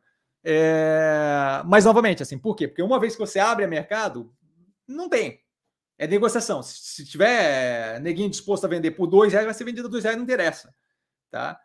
É, então, basicamente isso. Então, o que a gente tem é, a princípio, quando sair, uma redução de valor do pão de açúcar na medida do que sai por BDR do êxito. Tá? Então, se tiver distribuição, supondo distribuição um para um, supondo que para cada ação do pão de açúcar você receba um BDR da êxito, você vai ter justamente, a princípio, a lógica é: se a pão de açúcar está 10 reais e a êxito sai valendo 3, a Pão de Açúcar tende a valer 7 e a êxito sai tendendo a valer 3. E aí, uma vez que eu abro o mercado, o jogo está aberto. E aí, meu amigo, o preço oscila para onde tem que oscilar. Tá? Basicamente, ele equilíbrio de mercado, deixa de ter uma regrinha para controlar. Espero ter sido claro. Se ficou mais dúvida, é só pergunta mais ali para baixo que eu, que eu entro mais a fundo. Mas espero ter sido claro. Tá? Eu já sinto falando com o Danilo. Roberto, Boa noite, boa noite, Roberto. É, você estava com uma camiseta preta com os dizeres paulatinamente, agora falta as raquetadas, entre aspas, e outra, não toco nesse ativo com uma vara de 6 metros. São 10 metros, mas eu entendo o que você está falando, e ele, ele fazendo graça aqui. Além de nos ensinar, ainda nos diverte. Eu fico muito feliz que diverte, tá? E de fato, assim, olha, deixa, deixa o canal começar a gerar grana aqui, tá? Com crescimento e tal que eu vou começar a fazer gracinha dessa direto. A gente vai ter loja do canal e o Caramba 4. Pode ficar tranquilo. Deixa o canal começar a se bancar sozinho, que aí a gente deixa o canal crescer, que daí a gente vai começar a fazer isso aí direto. Aí, aí vai ter eh, promocional dessas para distribuir para o canal, vai ter lojinha, vai ter lojinha, vai ter o um negócio todo. Pode ficar tranquilo, mas não toco nesse ativo com uma vara de 10 metros é boa, é verdade. Vai ficar engraçado. Aí o Danilo falando com Jacinto. Romério, boa noite a todos, boa noite, Romério, super educado. Luiz, boa noite, boa noite, Luiz e o Danilo. De novo falando com o Jacinto, Jacinto falando com o Danilo, os dois conversando, bate-papo legal. Marcelo, mestre, não lê o nome inteiro Jacinto, a galera é dose. é, eu tô ligado, mas assim, ó, rapaz, muitos anos de praia aqui, tá ligado? Não é moleque aqui. Danilo, falando com o Jacinto de novo. Ricardão, professor, com a volatilidade atual do mercado, não seria interessante um catch and release? É, enxerga algum ativo para essa estratégia? Então, vamos lá, assim, ó. É, o, o catch and release que ele fala aqui é uma coisa que a gente praticou um bom tempo ali com a Camil, tá? Quando eu tenho a oscilação de um ativo que tem fortaleza ali, certo? Então, no caso da Camil ali, várias marcas conhecidas, Açúcar União, Atum Coqueiro, Pescador ali, a Sardinha e por aí vai, tá? agora com mais marcas ainda. Mas assim, tem marcas fortes que garantem para mim que, pô, não vai simplesmente afundar, não vai derreter o ativo naquela época, pelo menos, tá? e o ativo começa a oscilar numa banda que causa ganho ali. Então, no nosso caso lá, eu acho que era entre seis e alguma coisa e quase oito reais, alguma coisa assim. Tá? Então, é uma, é uma, uma banda de oscilação que dá dinheiro. De, dá, dá para fazer é, alocações ali para ganho em curto prazo de 7%, 10%, certo?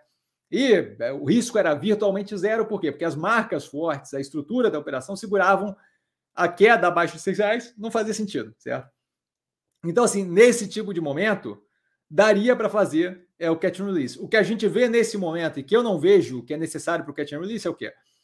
Você não tem a segurança de oscilação dentro de uma banda dos ativos que a gente está vendo agora, certo? O que a gente tem é ou estabilidade, pequena oscilação, ou oscilação muito agressiva, muitas vezes sem ter qualquer tipo de fundamentação ou base de um fundo e um topo, tá? De um lugar que, que ela esteja batendo e não passe, tanto para cima quanto para baixo. Então, nesse momento, eu vejo muito mais interessante ele aproveitar as oportunidades é, para alocar agressivamente nos ativos que estão ridiculamente muito descontados, que estão batendo lá no fundo, certo? Como a gente fez no Champact, do que propriamente um catch and release, como a gente fazia no caso da Camil. Tá? Então, não vejo nesse momento nenhum ativo que esteja fazendo isso. É possível que tenha aí, certo? São muitos ativos que eu estou avaliando, o portfólio está grande, com 34. É, então, assim, não estou vendo nada oscilar com banda suficiente e que esteja travado naquela oscilação de preço com segurança. Tá? É, mas é possível que esse tipo de operação é, de catch and release é, é tende a ser. Por que é catch and release o nome? Né? Porque é, é como você costuma fazer, como a galera costuma fazer pesca esportiva, certo? Você pega o peixe, solta o peixe, pega o peixe, solta o peixe. O, o, esse tipo de, de operação se torna mais interessante em momentos onde o mercado está, de certa forma, estagnado não oscilando agressivamente, e aí aquele, aquela brincadeira de entrar e sair, entrar e sair, entrar e sair, acaba sendo o ganho que eu tenho naquele período. Neste momento, até pela não disponibilidade de caixa, né, que ajuda, quando você tem caixa disponível, ajuda a fazer esse tipo de brincadeira, a não disponibilidade de caixa nesse momento, tá tudo ali focado em maior alocação de envia, em aumento de posição em azul e por aí vai, me faz não ver como posição, como opção nesse momento, tá? Mas assim, é, eventualmente aí podemos vir a ter esse tipo de coisa de novo. Espero ter sido claro, Ricardão. Leandro! Fala, Cassiano. Boa noite, boa noite, Leandro.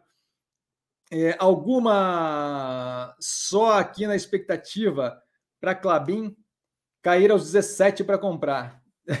pois é, tomara. Eu vou entrar também. Na sua visão, o preço atual de 22,36 ainda está barato, está ridiculamente barato.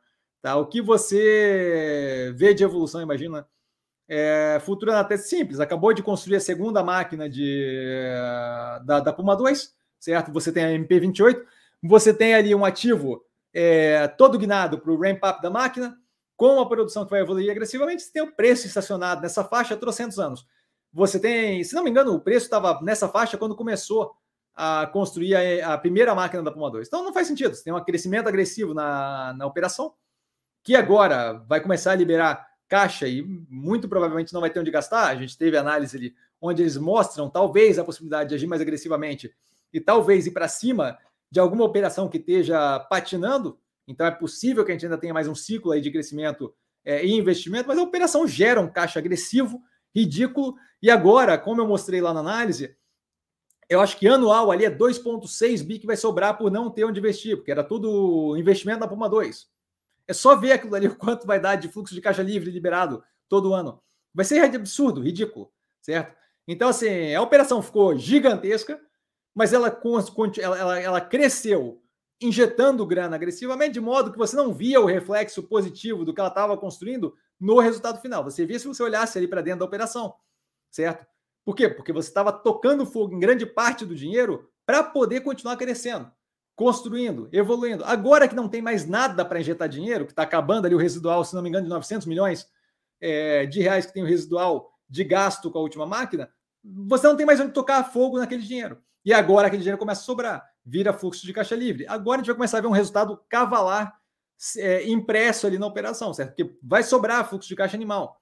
Eu não estou mais alocando dinheiro para construir máquina faraônica, vai sobrar, certo? E aí eu acho que a galera vai começar a prestar atenção naquilo ali. E aí, meu amigo? Eu, já estou lá há muito tempo, só, só, só sentadinho aqui assim, esperando só, certo? Mas acho que tem muita evolução ainda. A gente teve um, um espaço aí de crescimento agressivo, agressivo onde basicamente é, as pessoas não, não pararam para olhar para dentro da operação o que estava acontecendo. Se você olhar para dentro da operação, você vê, tem um dreno separado violento de 2,6, 2,7 bi por ano sendo levado só pela construção da Puma 2. Não é possível. O que, que acontece quando eu paro de construir a Puma 2? Aquele dinheiro vai para Aquele dinheiro desaparece? Não, aquele dinheiro fica todo sobrando. É um dreno, eu conseguia gerar fluxo de caixa livre mesmo com aquele dreno. Pô, peraí. Que isso? Não, não, não faz sentido, certo? Então, assim, aquilo ali é um dinheiro que sobra, aquele dinheiro vai para redução de alavancagem, pagamento de dividendo e por aí vai. Tá? Jesse Clayton, a analogia do follow-on da Via com a barraquinha faz muito sentido. Exatamente, esse, esse é o ponto. Assim, é, se a gente consegue, não é tornar simples, mas se a gente consegue simplificar a complexidade da coisa, fica mais fácil de entender. Aí ele continua, porém, para alguém comprar e, e não a mercado, a cotação vai ter que descontar é, a um certo nível. Se não for assim, não justifica. Pois é, mas assim, ó, justifica. Justifica porque assim, ó, se você vê valor, você vê o, o caso da. Não, não foi só um caso que você tem. Você tem uma cacetada de casos de follow-on que é cotado muito próximo de valor a mercado. Não são poucos. Então, assim, não é que não justifica, não. É, você tem, por exemplo, é, grandes operações, instituições, fundos de grande porte, que um follow-on desse possibilita tomar uma posição grande sem ter que ir a mercado. Você não consegue, por exemplo, facilmente comprar 300 milhões de reais a mercado do dia para a noite, certo? Mas num follow-on desse, você consegue injetar uma paulada de grana numa raquetada só. Então, para alguma operação que queira comprar e assumir uma posição de grande porte, claro que vale a pena. Você teve é, a SPAC, a Special Purpose Acquisition Company, comprando um pedaço da Response, um pedaço da Ambipar, pagando uma raquetada de grana a mais do que estava no mercado. Você teve injeção de capital na Ômega Energia, pagando uma cacetada a mais do que estava no mercado, certo? Então, assim, sim, você tem várias situações nas quais se entram pagando a mais. Não a necessidade de desconto, não é. Essa é outra lenda. Essa é outra lenda. Essa é outra ideia que se passa e que se propaga, justamente não parando para olhar e, e aprofundando a visão do negócio. Então, Sim, pode, podemos vir a ter é, desconto no preço, caso você já fez um follow-on, pode ser, mas pode ser que não, certo? Então a, a ideia de que ah, vai fazer um follow-on, o preço vai cair, é uma, é uma visão simplista do mercado que não parou para avaliar o que está acontecendo, tá? Felipe, só contextualizando sobre a Zemp, a notícia que saiu é que tem agendamento de um leilão de compra de 4,9% do capital. Ele educadamente avisa, continua, muito obrigado a corretora JP Morgan vai intermediar o leilão de compra, mira aquisição de cerca de 13,5 milhões de ações, mas não foi divulgado quem? É você, mestre. Pô, não é para não é para falar assim, não é para falar assim. Tô aqui escondidinho na butuca, falei com os caras do JP. Pô, não é, não é, não é para entregar assim, pô. Eu tô tentando aqui fazer meu negócio, não, mas não sou eu não. Dessa vez não, hein? Não, eu vou fazer isso daí na via. ah, povo é bem morado, cara. Érico, mestre, você tem pretensão. Obrigado pela, pela explicação a mais ali, Filipão. Felipe, Felipe, senão o Filipão vai ficar doído aqui, vai ficar, vai ficar mordido. Mestre, você tem pretensão de analisar a Mitre. Na última análise feita, você achou a operação bem alinhada e que poderia entrar no portfólio. Gratidão. Bom, vamos botar aqui, certo? Tá tudo derretendo. É, não vai ser das primeiras, tá? Porque eu tenho ainda Gerdau, Três Tentos e Hidrovias do Brasil para avaliar fora terminar o portfólio mas vamos anotar aqui Mitre, tá? Mitre, foi, tá anotado aqui, tá? Tô anotando aqui e a gente vai vendo à medida que as coisas vão acontecendo, tá? É uma possibilidade sempre, tá anotado aqui, o Érico. Porfírio, mestre, vendo a Via fechando várias lojas, você acha que a tendência é que a operação, como Via, foquem cada vez mais no online, usando as lojas mais para fulfillment do que como fonte de receitas? Eu não acho que é uma tendência, eu acho que é uma possibilidade é, adaptar a dinâmica, tá? Eu não acho que é uma alteração da dinâmica, mas racionalizar a produção, a operação é algo positivo, certo? Você vê o que está acontecendo no mundo e você se adapta certo? É interessante para caramba e já está sendo feito uso da via é, das lojas como pequeno centro de distribuição, isso é ótimo, certo? É o quê? Aprendizado, evolução, crescimento. A gente agora, com a operação de fulfillment evoluindo, mais um motivo para ter uma racionalização e uso melhor das lojas. Não acho que vai se abandonar o online, certo? Você vê o caso dos Estados Unidos, outro país, outra estrutura, outra coisa. Mas você vê um caso interessante de adaptação dos dois lados, certo? Você vê a Amazon com uma força online muito agressiva, certo? E aí querendo brincar no mercado físico, tentando ganhar espaço no mercado físico, porque tem vantagens ali no mercado físico. Então, assim, a compra do Whole Foods, que ainda está sendo desenvolvida, o mercado de, de, supermercado, então, é um mercado bem, bem difícil, se esforçando para ir naquela direção, certo? Ainda patinando. E você vê do outro lado o Walmart, que ia ser derrubado e afundado pelo, pela Amazon, se adaptando, tá? vendo como ponto positivo é, a distribuição geográfica e a, a presença é, física de loja, e mais do que isso, adaptando o quê? Crescendo no online, aprendendo a entregar, aprendendo a ter pick-up na loja, para poder pegar na loja já, já o pedido feito. E por aí vai se adaptando. Ambas estão indo muito bem, certo? Nenhuma delas teve que virar a outra, mas tem o quê? Racionalização da forma de operar. Certo? Aqui no Brasil a gente vai ver muito da mesma coisa. A gente via a Magazine Luiza que era muito mais uma operação online do que física, cada vez mais expandindo a parte física. A gente via a Via que era basicamente física, com um trabalho todo de expansão do online feito. Começou pré-pandemia, durante a pandemia, muita evolução naquilo, certo? Então, assim, você tem uma racionalização contínua. Não acho que estamos indo na direção de loja mais para fulfillment. Acho que estamos indo numa direção de racionalização do espaço físico, com certeza. Racionalização da mão de obra, com certeza. O me chama no zap ali a venda é, mais independente do vendedor ali, conseguindo negociar direto com o cliente, aquilo dali muda o caráter do vendedor na loja, certo? Isso aí tem que você pode simplesmente deixar acontecer e falar, ah, é assim, ou você pode fazer o quê? Aproveitar aquilo para se o vendedor mudou, talvez eu tenha que ver o vendedor e o, a, a, agir com o vendedor e trabalhar o vendedor de uma forma diferente. E aí vamos nessa direção, certo? Se eu enxugo a quantidade de funcionários que tem ali, e o vendedor ele ganha mais viabilidade, eu estou aumentando a possibilidade de ganho para cada vendedor que sobra. Então, assim, é a forma de lidar com um método, com, com, com um modo de fazer ali que está o quê? Está evoluindo, está racionalizando, está ficando cada vez mais é, é, adaptado ao momento que a gente vive atualmente. Então, acho que é um pouco forte falar que vai ser usado mais para fulfillment, a gente já está usando como pequeno centro de distribuição, mas sim, estamos indo numa direção de racionalizar a forma como é feito via varejo. E acho que é bem positivo. Foi assim nesse período de crescimento 2019-22 e está sendo assim agora, nesse novo momento de consolidação daquele crescimento feito, certo? Carlão, mestre, agradecido por todo o aprendizado, orientações sempre fundamentadas, nunca perde foco. Você é uma grande inspiração. Eita! Em acreditar e agir, sua consciência é seu ponto forte. Eu fico honradíssimo com as palavras. E aí ele avacalha, né, cara? Se vocês são extraordinários. Fico honradíssimo, Carlão. Sempre um prazer. Desejo a todos os amigos do canal uma excelente semana, sempre super educado e carinhoso. Estarei assistindo depois até o final. Rumo ao 100k, rumo aos 100 mil seguidores. Vamos embora, força! 100 mil seguidores tem, tem o método dado de graça aqui no canal, tá? Mestre, se não me falha a memória, você disse que trabalhou com venda de carros. Estou na área há 23 anos, saturado já, saturado, sempre foi saturado, né? E vi na bolsa uma forma de diversificar e multiplicar meu dinheiro. Fico feliz e, de fato, é um mercado bem saturado, bem tenso. É, mas sim, tive, tive, tive loja de carro. É, mas, novamente, muito mais como uma experiência de empreender do que propriamente como algo que eu tenha vínculo ou fiz para minha vida e tal, não sei o quê. Foi um período pequeno. Jorge, boa noite, Cassiano, e boa noite os demais investidores super educados. Jorge, boa noite. Érico, queridão, querido professor, só por curiosidade, o que você acha que causa esse pessimismo externo, extremo, desculpa, nos papéis de varejo no Brasil? Será que as opiniões do Bassi, por exemplo, contribuem muito para esse pessimismo? Obrigado. é esse o lance, assim, eu não rodo nesse grupo. Quando a galera vem me mostrar, ah, ó, tô te mandando vídeo e tal, não sei o quê, eu sempre falo assim, eu não acompanho a opinião de terceiros. Por quê? Porque acaba enviesando meu, meu ponto de vista, certo? Então, assim, eu realmente eu não frequento fórum de discussão, é, o zap zap de, de galerinha discutindo investimento.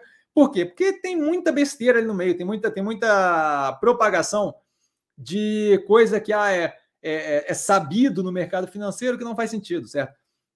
É, tem, tem, eventualmente tem gente me falando, ah, não sei o que, olha, o preço, o patrimônio líquido negativo. Então, como se isso quisesse dizer alguma coisa, não quer dizer nada, certo? Você pega as análises, eu fiz 91 análises só no primeiro trimestre.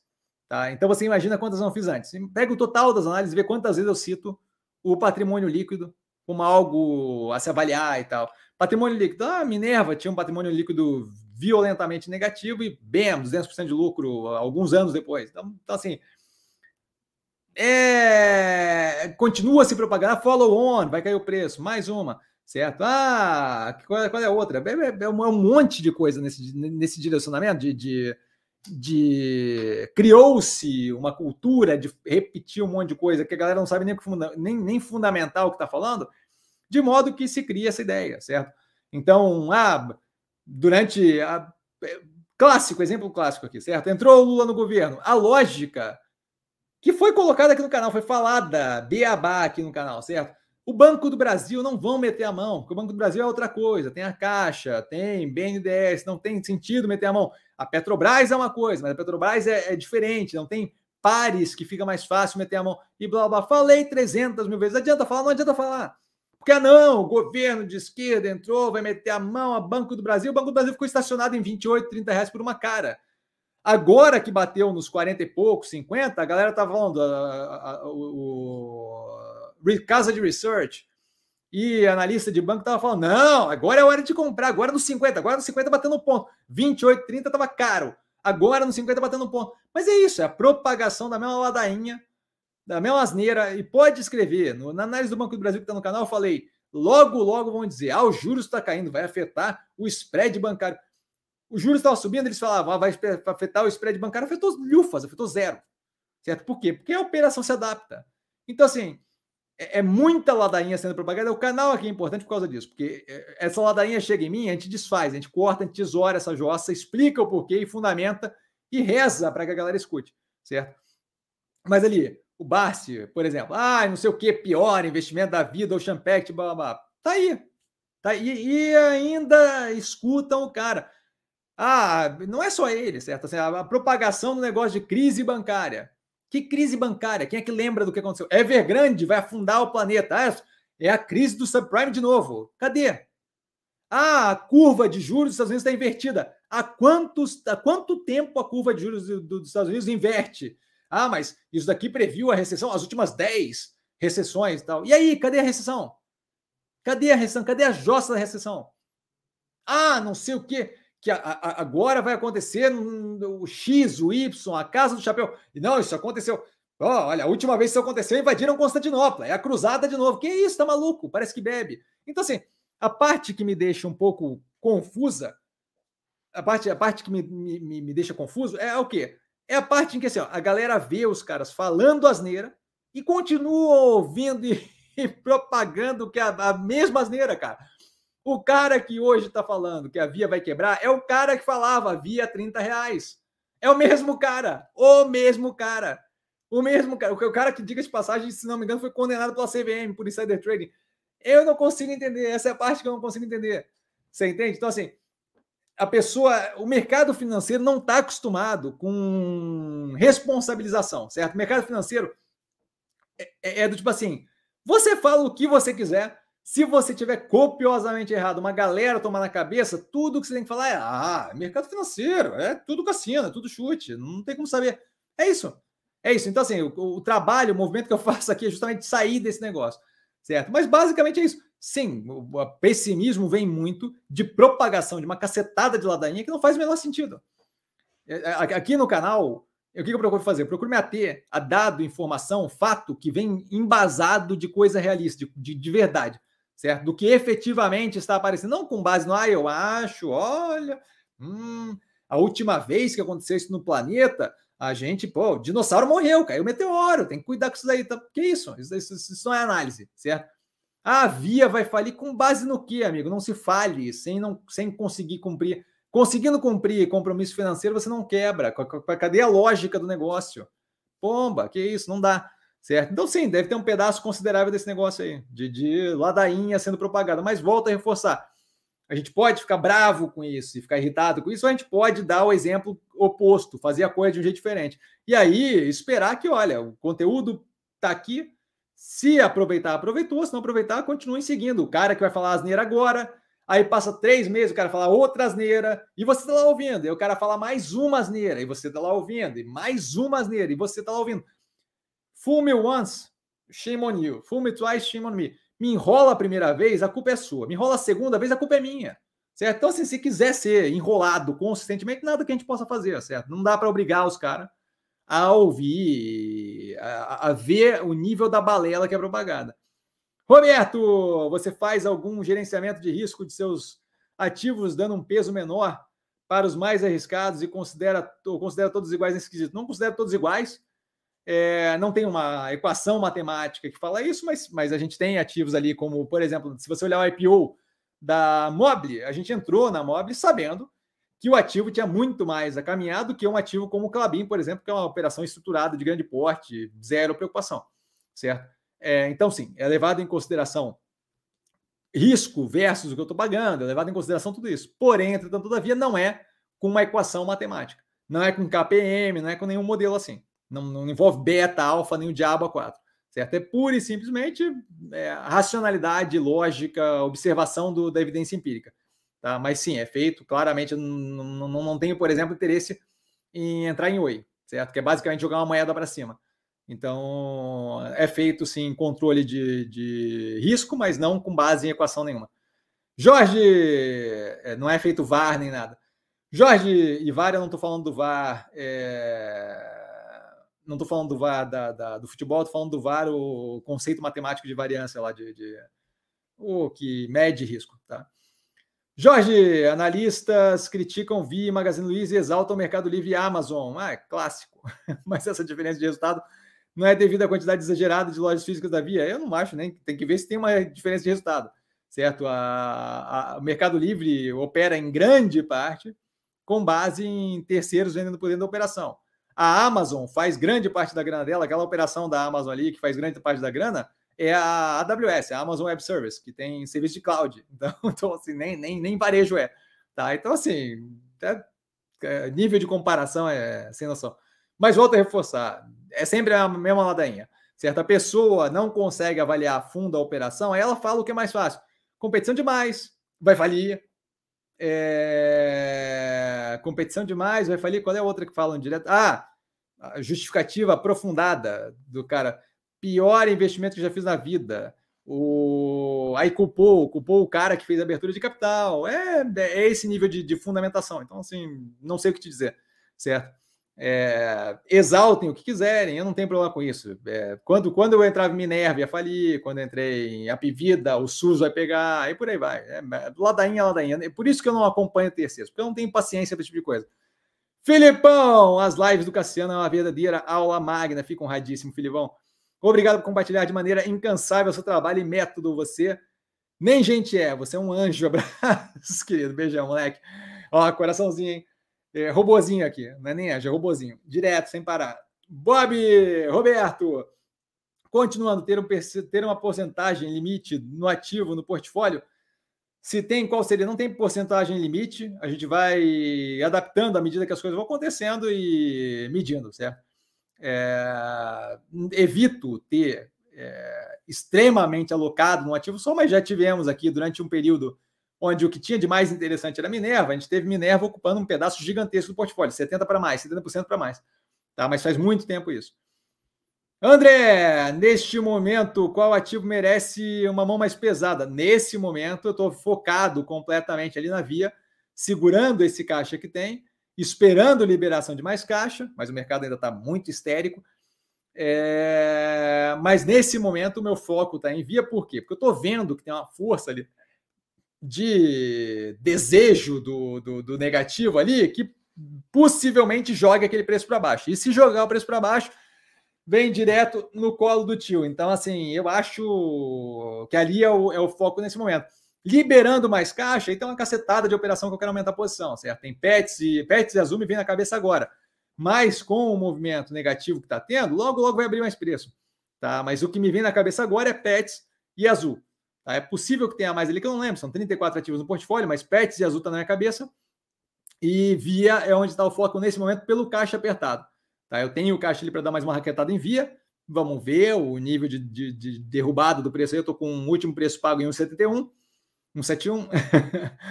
é, vamos ver o quanto eles conseguem derrubar aí. Vamos ver a questão do follow-on e tal. Assim, ó, muita coisa para acontecer. Nesse momento, o caixa que tem que está apertado é para via. Liberando um delta mais de caixa, aí tem coisa acontecendo, aí bobear libera mais caixa, aí a brincadeira fica mais divertida ainda. Tá? Mas por enquanto é isso, tá? André, Barsi, tô comendo, tá comendo poeira até agora com o Ocean Pack. Então, é, é isso, assim, é, nem não tem problema. É, se você acha que ah, o ativo é ruim e tal, não tem problema. Agora, assim, não, não tem necessidade nenhuma de, de, de, sair falando um monte de asneira sem fundamentação com relação ao ativo, certo? Filipão, com a idade do Barsi, eu ia estar tá andando de jet ski com uma novinha em Jurerê Internacional. Eu ia lá querer saber de mercado acionário, especialmente se o cara nada no dinheiro, né, brother? Mas assim, ah, Jesus, boa, Filipão.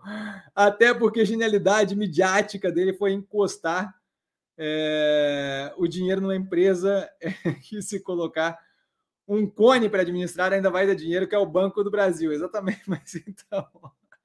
Eu acho que assim, ó, dispensa comentários, o Filipão falou tudo aqui. Jacinto!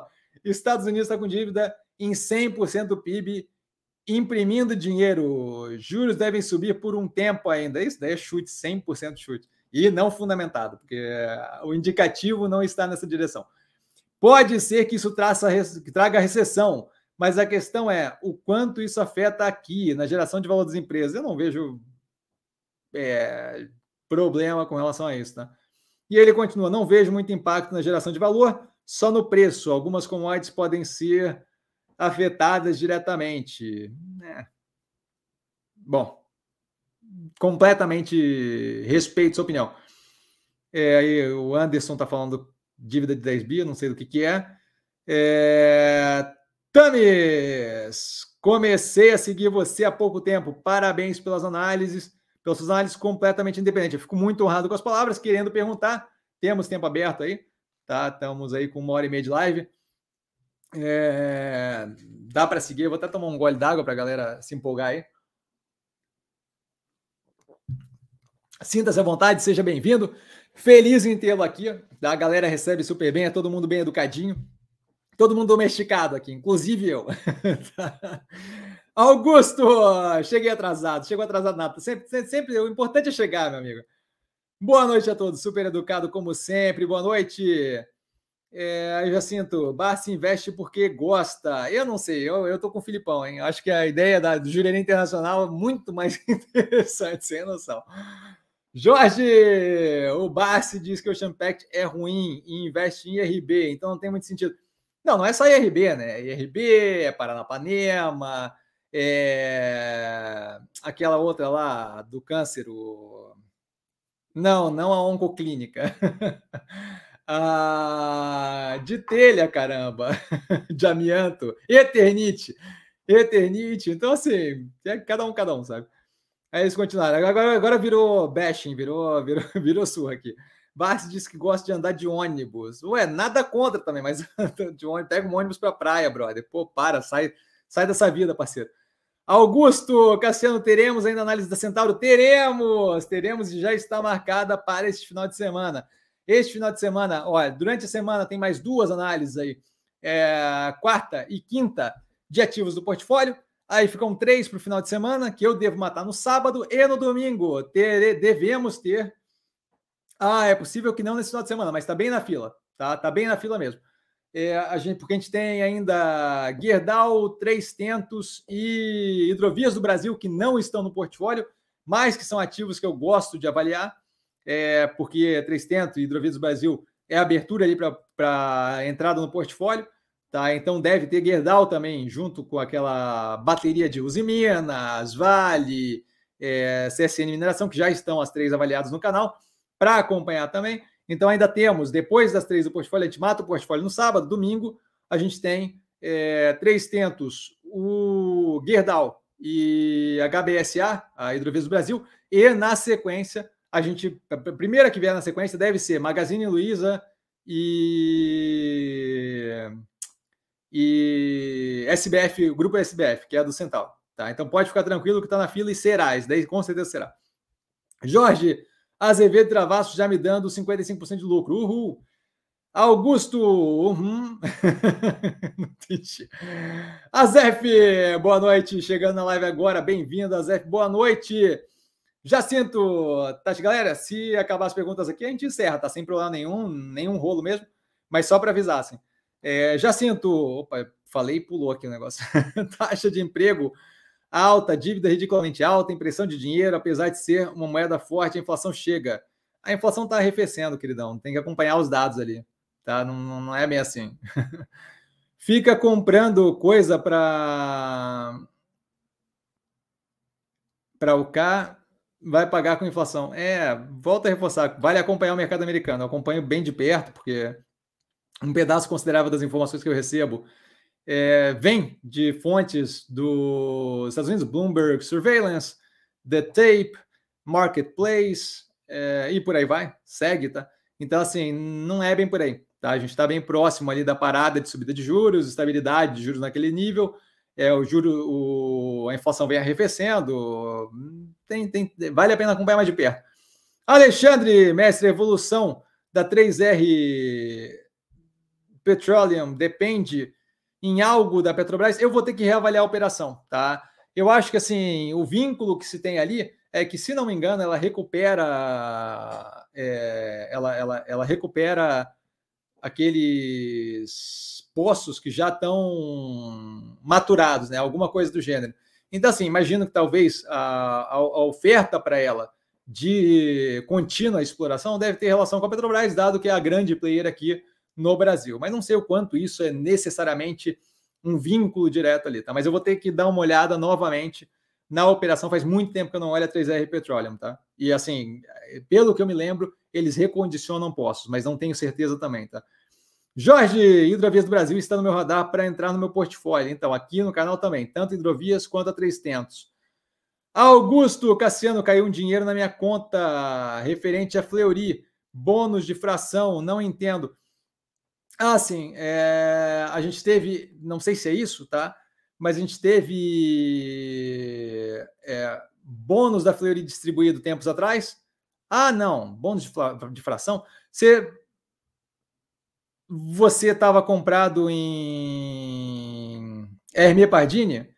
Porque se você estava comprado em Hermia Pardini, não, mas não faz sentido nenhum. Eles pagaram a Hermia Pardini com distribuição de ação? Porque se eles pagaram, a parte que eu consigo imaginar que possa ser é o quê? Você estava em Hermia Pardini, parte do pagamento foi feito em ação, eu não lembro se parte do pagamento da Fleury pela Hermia Pardini foi feito em ação.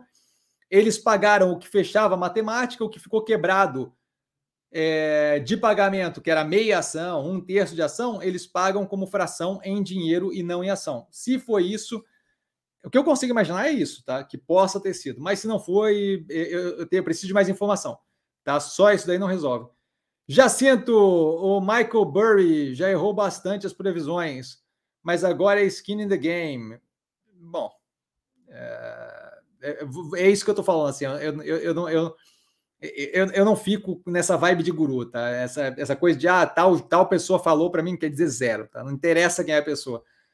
Já sinto, tô sabendo, não, a inflação dos Estados Unidos está arrefecendo, tá? Claro que está arrefecendo.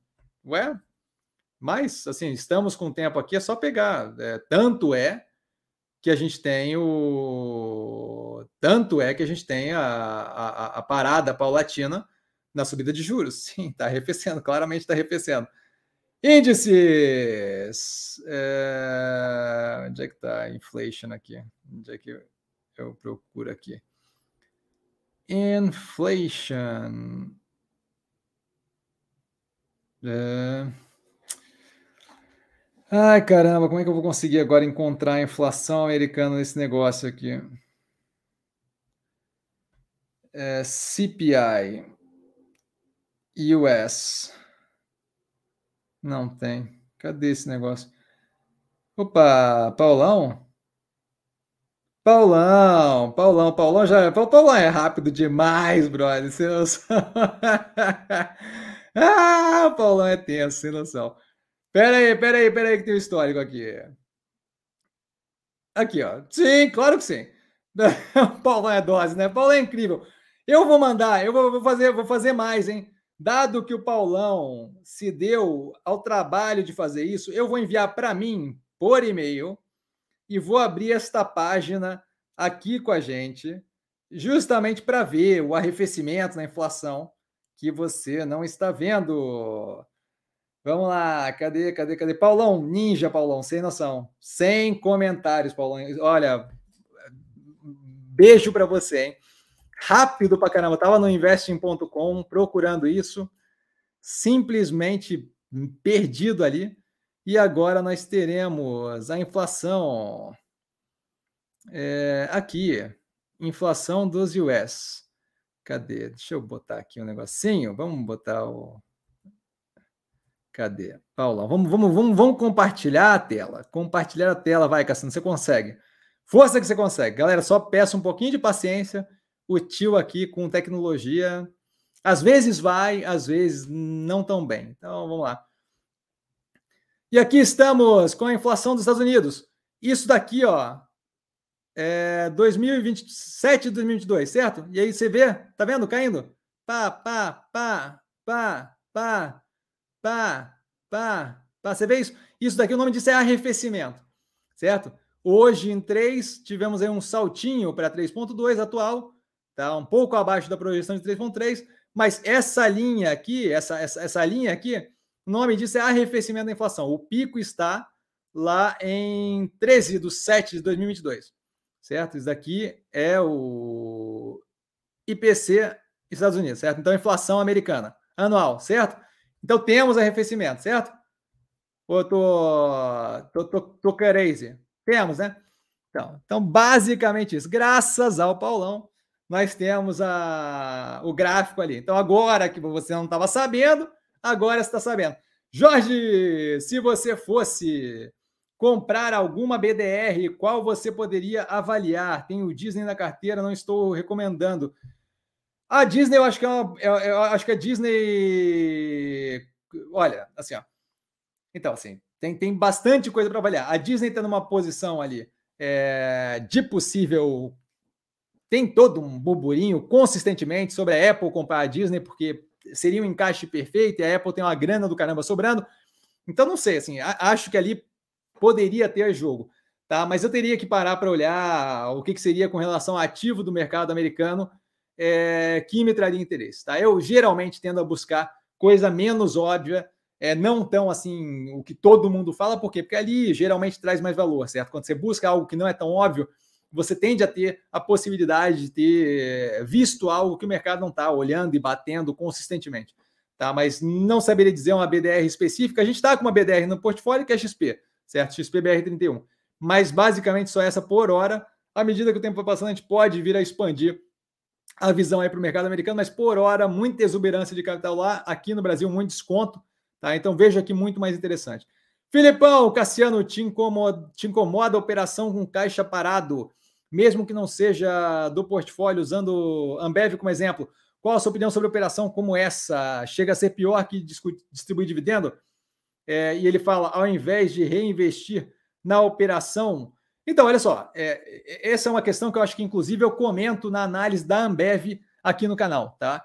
É, dependendo do motivo do caixa, eu não vejo problema. O Tantoprev tem um caixa considerável no portfólio, é parte da, do jeito que ela roda a operação, não vejo como rolo, tá? Mas operações que tem ali. No caso da Ambev, mostra o quê? Mostra justamente a incapacidade de muito espaço para expandir. A operação basicamente roda com base no rouba-monte, certo? Então é um pouco mais competitiva e pega um pouco da Heineken, a Heineken rouba de novo, aí fica disputando com um monte de pequena cervejaria artesanal. Aquilo ali, no caso da Ambev, é um indicativo da, do momento que vive o setor. Eu não vejo como positivo. Tá? Em alguns casos, não acho que é um problema certo? No caso da Mobile, por exemplo, certo? Passando por um cenário ainda de é, estruturação da operação, o caixa líquido ali garante a capacidade de sobrevivência e tranquilidade desse período de ajuste da operação para poder, de fato, consolidar a operação do outro lado. Zero de problema. Neogrid, mesmo movimento. Certo? Então, zero de problema.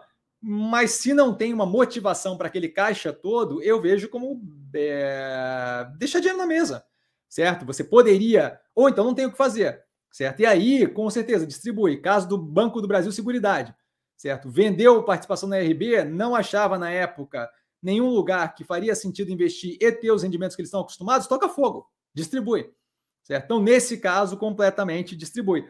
É, mas acho que a, a avaliação é caso a caso, você tem aqui alguns é, o que faz sentido, o que não faz sentido e o que foi distribuído efetivamente. A gente está agora com a Cirela, com um bolo de caixa, por quê? Porque o momento a gente não sabe como vai virar do outro lado. Então aquilo ali não pode ser distribuído, por quê? Porque pode abrir espaço para investimento, pode abrir espaço para compra é, mais competitiva de terreno, de land bank, e pode ser necessário, dado a queima de caixa consistente que a gente está tendo. Muito longe de algo que faça qualquer tipo de buraco naquele caixa gigantesco, mas ainda assim é mais previdente guardar em caixa. Então depende muito é, do momento que a gente está falando, do que a operação está vivendo, de que situação que a gente está vivendo. Tá? Então, basicamente isso, Filipão.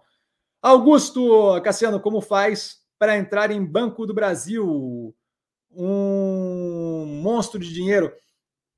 É, então, acho que agora não é muito ponto é, de entrar no, no, em Banco do Brasil, certo? Agora acho que a gente tem outras operações que chamam mais atenção. Se quiser operação financeira, XP chama atenção, BR Partners chama atenção, certo? Banco Pan chama atenção, tá? Mas acho que o Banco do Brasil agora não é o ponto. Se, se você falar pelo tamanho do, do, do lote, certo? Que é 100 ações a R$ reais, então 4,700 cada lote, não tem nenhum problema naquele tipo de operação que tem um volume forte entrar no fracionário. Tá? Eu não sei se a pergunta era essa, mas espero ter sido ter ajudado aí. Roberto Cassiano, você pensa em alocar mais em via quando algum ativo maturar e libera caixa? No caso, você chegou no ponto de não alocar mais dinheiro é, que não venha desse portfólio, isso é disciplina? Isso é disciplina, ele falou. É, então, assim, ó, se é, eu, eu, eu, vivo de investimento, né? então assim, existem casos, mas raros são os casos que vem dinheiro de fora e tal, não sei o quê. Então, em geral, o, portfólio se, se alimenta, né? É, eu vejo tem, tem caixa nesse momento para alocação ali em via, tá? se for o caso, da liberação da compra da Boa Vista pela Equifax. Mas sim, a ideia é justamente é, vi, é, ver alguma maturação maior de algum ativo. Tá? E tem vários aí que, com alguma resposta maior do mercado, chegam muito perto ou maturam. E aí sim, se for o caso, alocar em via, mas não vou sair correndo para fazer isso. Se por algum acaso viermos a ter o follow-on, aí a gente começa a repensar, é, talvez, liquidação de alguns pedaços, algumas pontas mais baratas, é, ou liquidação de Banco do Brasil com delta de desconto e por aí vai. Tá? Mas a princípio, sim, aguardando a possibilidade de ver justamente o portfólio continuar rodando, certo? O portfólio, se, se, eu, se eu tenho que, que é, intervir no portfólio o tempo todo e não deixar as coisas maturar, é porque eu estou alocando mal, certo? Se eu estou alocando bem, as coisas naturalmente vão se encaixando. Sim, parece que não vai se encaixar, mas sempre dá, se encaixa, certo? Então, daqui a pouco deve ter um delta de maturação, e aí libera a caixa e começa a entrar lá embaixo, e por aí vai. Então, não tem essa pressa. Se eu tenho que ficar intervindo e metendo o bedelho no portfólio o tempo todo, eu estou fazendo errado o meu trabalho, certo? Então, sim, rola um, uma disciplina e, e é importante que seja desse jeito, porque eu não posso estar sempre cobrindo a má, a má alocação que eu fiz sempre, certo? Então, a, a ideia é que a alocação se resolva sozinha dentro do portfólio, certo? Espero ter sido claro. Jacinto, você não tem nenhuma parte do patrimônio em renda passiva? Tua, tua, renda mensal vem de clientes de investimento? Minha renda mensal vem de vários pontos, um deles cliente de investimento. Tá? Mas assim, é... faço gestão de, de, do meu orçamento. É aquilo lá que eu falei logo no começo da live, já é, 4 mil por mês tal. Esse tipo de coisa, o que, você faz? Você, você, você, tem blocos de realização que são maiores, que você guarda, e aí a coisa vai diluindo, vai queimando à medida que o tempo vai passando. Então, assim, é, é um pouco mais complicado, a minha vida pessoal financeira é um pouco mais complexa, certo? Então, tem oscilações ali de maior bolo de caixa, menor bolo de caixa, mas eu sempre trabalho para trabalhar sempre o, o mais alocado possível, de modo que a minha vida é bem espartana, assim, eu sou bem tranquilo. certo? Eu sou muito, como eu disse outras vezes, aqui eu sou muito mais sobre quem eu sou do que sobre o que eu tenho. Então, assim, eu não tenho grandes exigências de grande capital nem nada, certo? Eu gosto de trabalhar bem alocado, bem, bem, bem alocado. De modo que eu, eu, eu, eu, eu sou tra trabalho direto, malho, dou minha caminhada, eu sou bem tranquilo, assim, não tem muito, muita uau, exigência de causação e vamos para a Biarritz e vamos causar em Ibiza, nem nada disso, né? Então, não, não, não tem jatinho privado, nem nada disso. Então, o gasto é bem tranquilo, assim. De modo que vem de algumas fontes diferentes, mas o controle com relação a gasto, assim, eu sou bem controlado. Então, às vezes tem um pouco mais, às vezes tem um pouco menos, mas é sempre buscando é, não incomodar a alocação de capital e, não, não, obviamente, não passar perrengue, mas não, não incomodar a alocação de capital e estar tá sempre no máximo do, do alocado sem incomodar a minha vida pessoal. Tá? RP, prezado, o que acha da CBAV, da Companhia Brasileira de Alumínio? Não tenho interesse análise do trimestre passado no canal. Devemos ter análise novamente no canal, tá? Mas a análise do canal responde bem. É, basicamente, assim, a operação é, oscila muito o resultado final com base em pouquíssima oscilação no mercado dela, torna a operação muito volátil e pouco previsível. Loss, IPCA, IPCA, o IPC dos Estados Unidos caiu de 9% para 3% completando aqui o ponto que a gente colocou aqui no, no gráfico ali. Muito obrigado, Loss.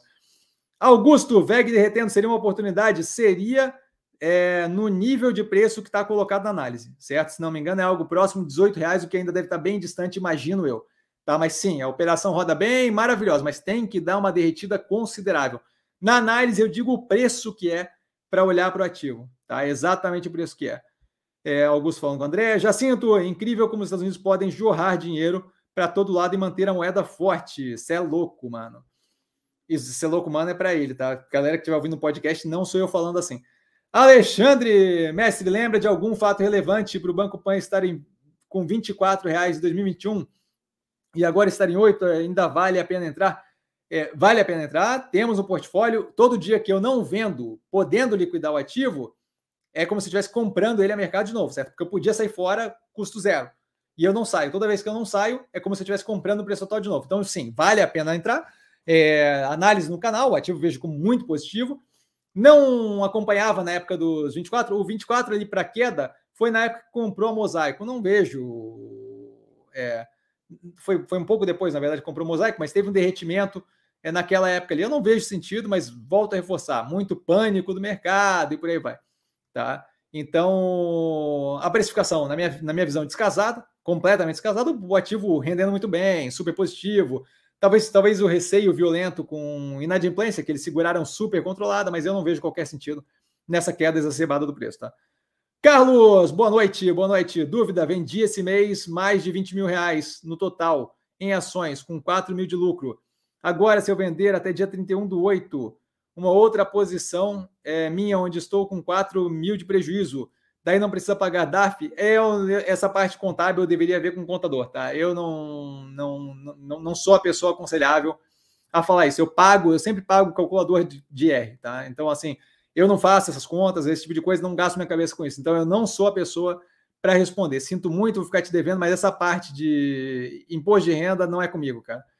A Zef, tendo em vista a queda de quase 10 mil pontos no Ibovespa depois do corte de juros, essa queda não tem nada de racional no seu ponto de vista? Nada, zero. Tanto é que eu estou comprando todo o dinheiro que eu, todo o dinheiro que aparece, eu estou jogando para dentro. Certo? Nada, zero, zero, absolutamente zero. Nenhum sentido. Não faz qualquer sentido. Nenhum. Já não fazia sentido o preço que estava antes, não estou nem falando do Ibovespa, estou falando dos ativos do portfólio, tá? Mas já não fazia nenhum sentido antes os preços que estavam no portfólio, não é à toa que eu estou zero preocupado, 100% alocado certo? Virtualmente 100% alocado. Tem uma paulada para dar ali em via e em caixa, mas o resto todo alocado. Zero preocupação e não faz qualquer sentido. Tá? É, e ele fala também nos ativos do portfólio. É, a questão é os ativos do portfólio. A Ibovespa pode ir para onde ela quiser. Certo? Tem um pedaço considerável do Ibovespa, que é a Vale ali, que eu acho que tem bastante a ceder ainda. Certo? Mas com relação aos ativos do portfólio, não faz qualquer sentido. Nenhum sentido. E é engraçado lembrar, quando eu falava isso da Ocean Pact, todo mundo, ah, não sei o que e tal, mas Bassi falou, não, e a operação está muito alavancada, e hoje estamos em cinco e poucos reais. E ainda está longe de um preço razoável. Tá? Então, assim, nenhum sentido. Tá? Mário, boa noite, Cassiano, boa noite, Mário. Grato por sua dedicação de 110% aos estudos das teses e em atender nossas dúvidas. Sempre um prazer, cara. Faz toda a diferença minha tomada de decisão para alocar em ativos, tal como via. Abraço grande, grande abraço, ó, coraçãozinho, beijão para você. Tá? Sempre um prazer, precisando de mim nas horas de que, que não tem live aqui, eu tô sempre no Insta, tá? Érico, mais uma ótima live, como sempre, querido Cassiano. Agradeço por compartilhar seu tempo e conhecimento mais uma vez para conosco. Uma ótima noite, semana para ti e para toda a família. Investir com sempre super educado e carinhoso. Um beijo enorme, Érico. Lenda, Jefferson, lenda. Boa noite, boa noite a todos. super educado, Jefferson. Estou feliz com as quedas, podendo incluir diversos ativos do portfólio com a venda de China, que é o ETF de ativos chineses, e Bradesco, maravilha, fico feliz que está se aproveitando da situação, ótimo. Roberto, ah, aproveita, aproveita e põe essa parte sobre o arrefecimento da inflação dos Estados Unidos nos seleções do canal, ok? Então, posso, posso, eu vou fazer essa avaliação amanhã, mas, mas é possível que, que entre sim, tá? É um ponto ali. É, é que eu acho que é meio, é meio claro, todo mundo sabe, mas, mas tudo bem. A gente vê como é que faz amanhã. Bobear, bobear, eu encaixo ali, mas vamos ver. Tá? É porque bobear é mais fácil fazer um short, tá? Jorge, você pretende liquidar o Trapar por conta do combustível russo? Sim, pretendo. Vai ser queimado paulatinamente, pouquinho a pouquinho. Tá? Não vou, é, não vejo necessidade de, de, tocar fogo na época da tomada de decisão. Isso não era uma questão, não cabe a mim pagar pela, pela, pela coisa como um todo, mas será é, reduzido sempre que possível, porque eu não quero estar alocado numa operação que faz esse tipo de coisa. Tá? Então, sim, está sendo, já, já foram feitas algumas vendas que estão no canal e serão feitas continuamente vendas. Então, é uma, diga de passagem, é uma que pode vir a liberar capital aí, tá? Paulo, sobre a queda atual do Ibovespa, se dermos uma olhada histórica em início de período de queda de taxa de juros, veremos que não é novidade. Também não será novidade se em seguida houver uma valorização. É esse o ponto, assim. É... Não me preocuparia com isso, tá? E aí o Carlos e o Danilo conversando. Filipão, professor Blau, farmacêutica, já esteve no radar, nunca esteve no radar, o IPO está analisado no canal e eu vou revisitar assim que possível, porque faz tempo que eu não vejo, tá? Galera, por hoje, fechamos por aqui. Precisando de mim, sempre no arroba investir com sim, só ir lá falar comigo. Não trago a pessoa amada, mas sempre ela tirando dúvida. Tá? Um beijo para todo mundo. Temos ali o Filipão falando que particularmente achou a Blau interessante. Eu vou analisar, prometo. Tá? O Augusto Cassiano, caso o Trapar caia mais na casa dos 10, é, caia mais na casa dos 10, você volta a comprar o ativo? Não volta a comprar o ativo, ela pode cair a, a 20 centavos. A questão ali é com, com importação de combustível russo. A, a ação, é, eu ainda tenho participação no ativo, tá? Só estou diminuindo. A questão ali é compra de combustível russo, eu não quero participar dessa jossa.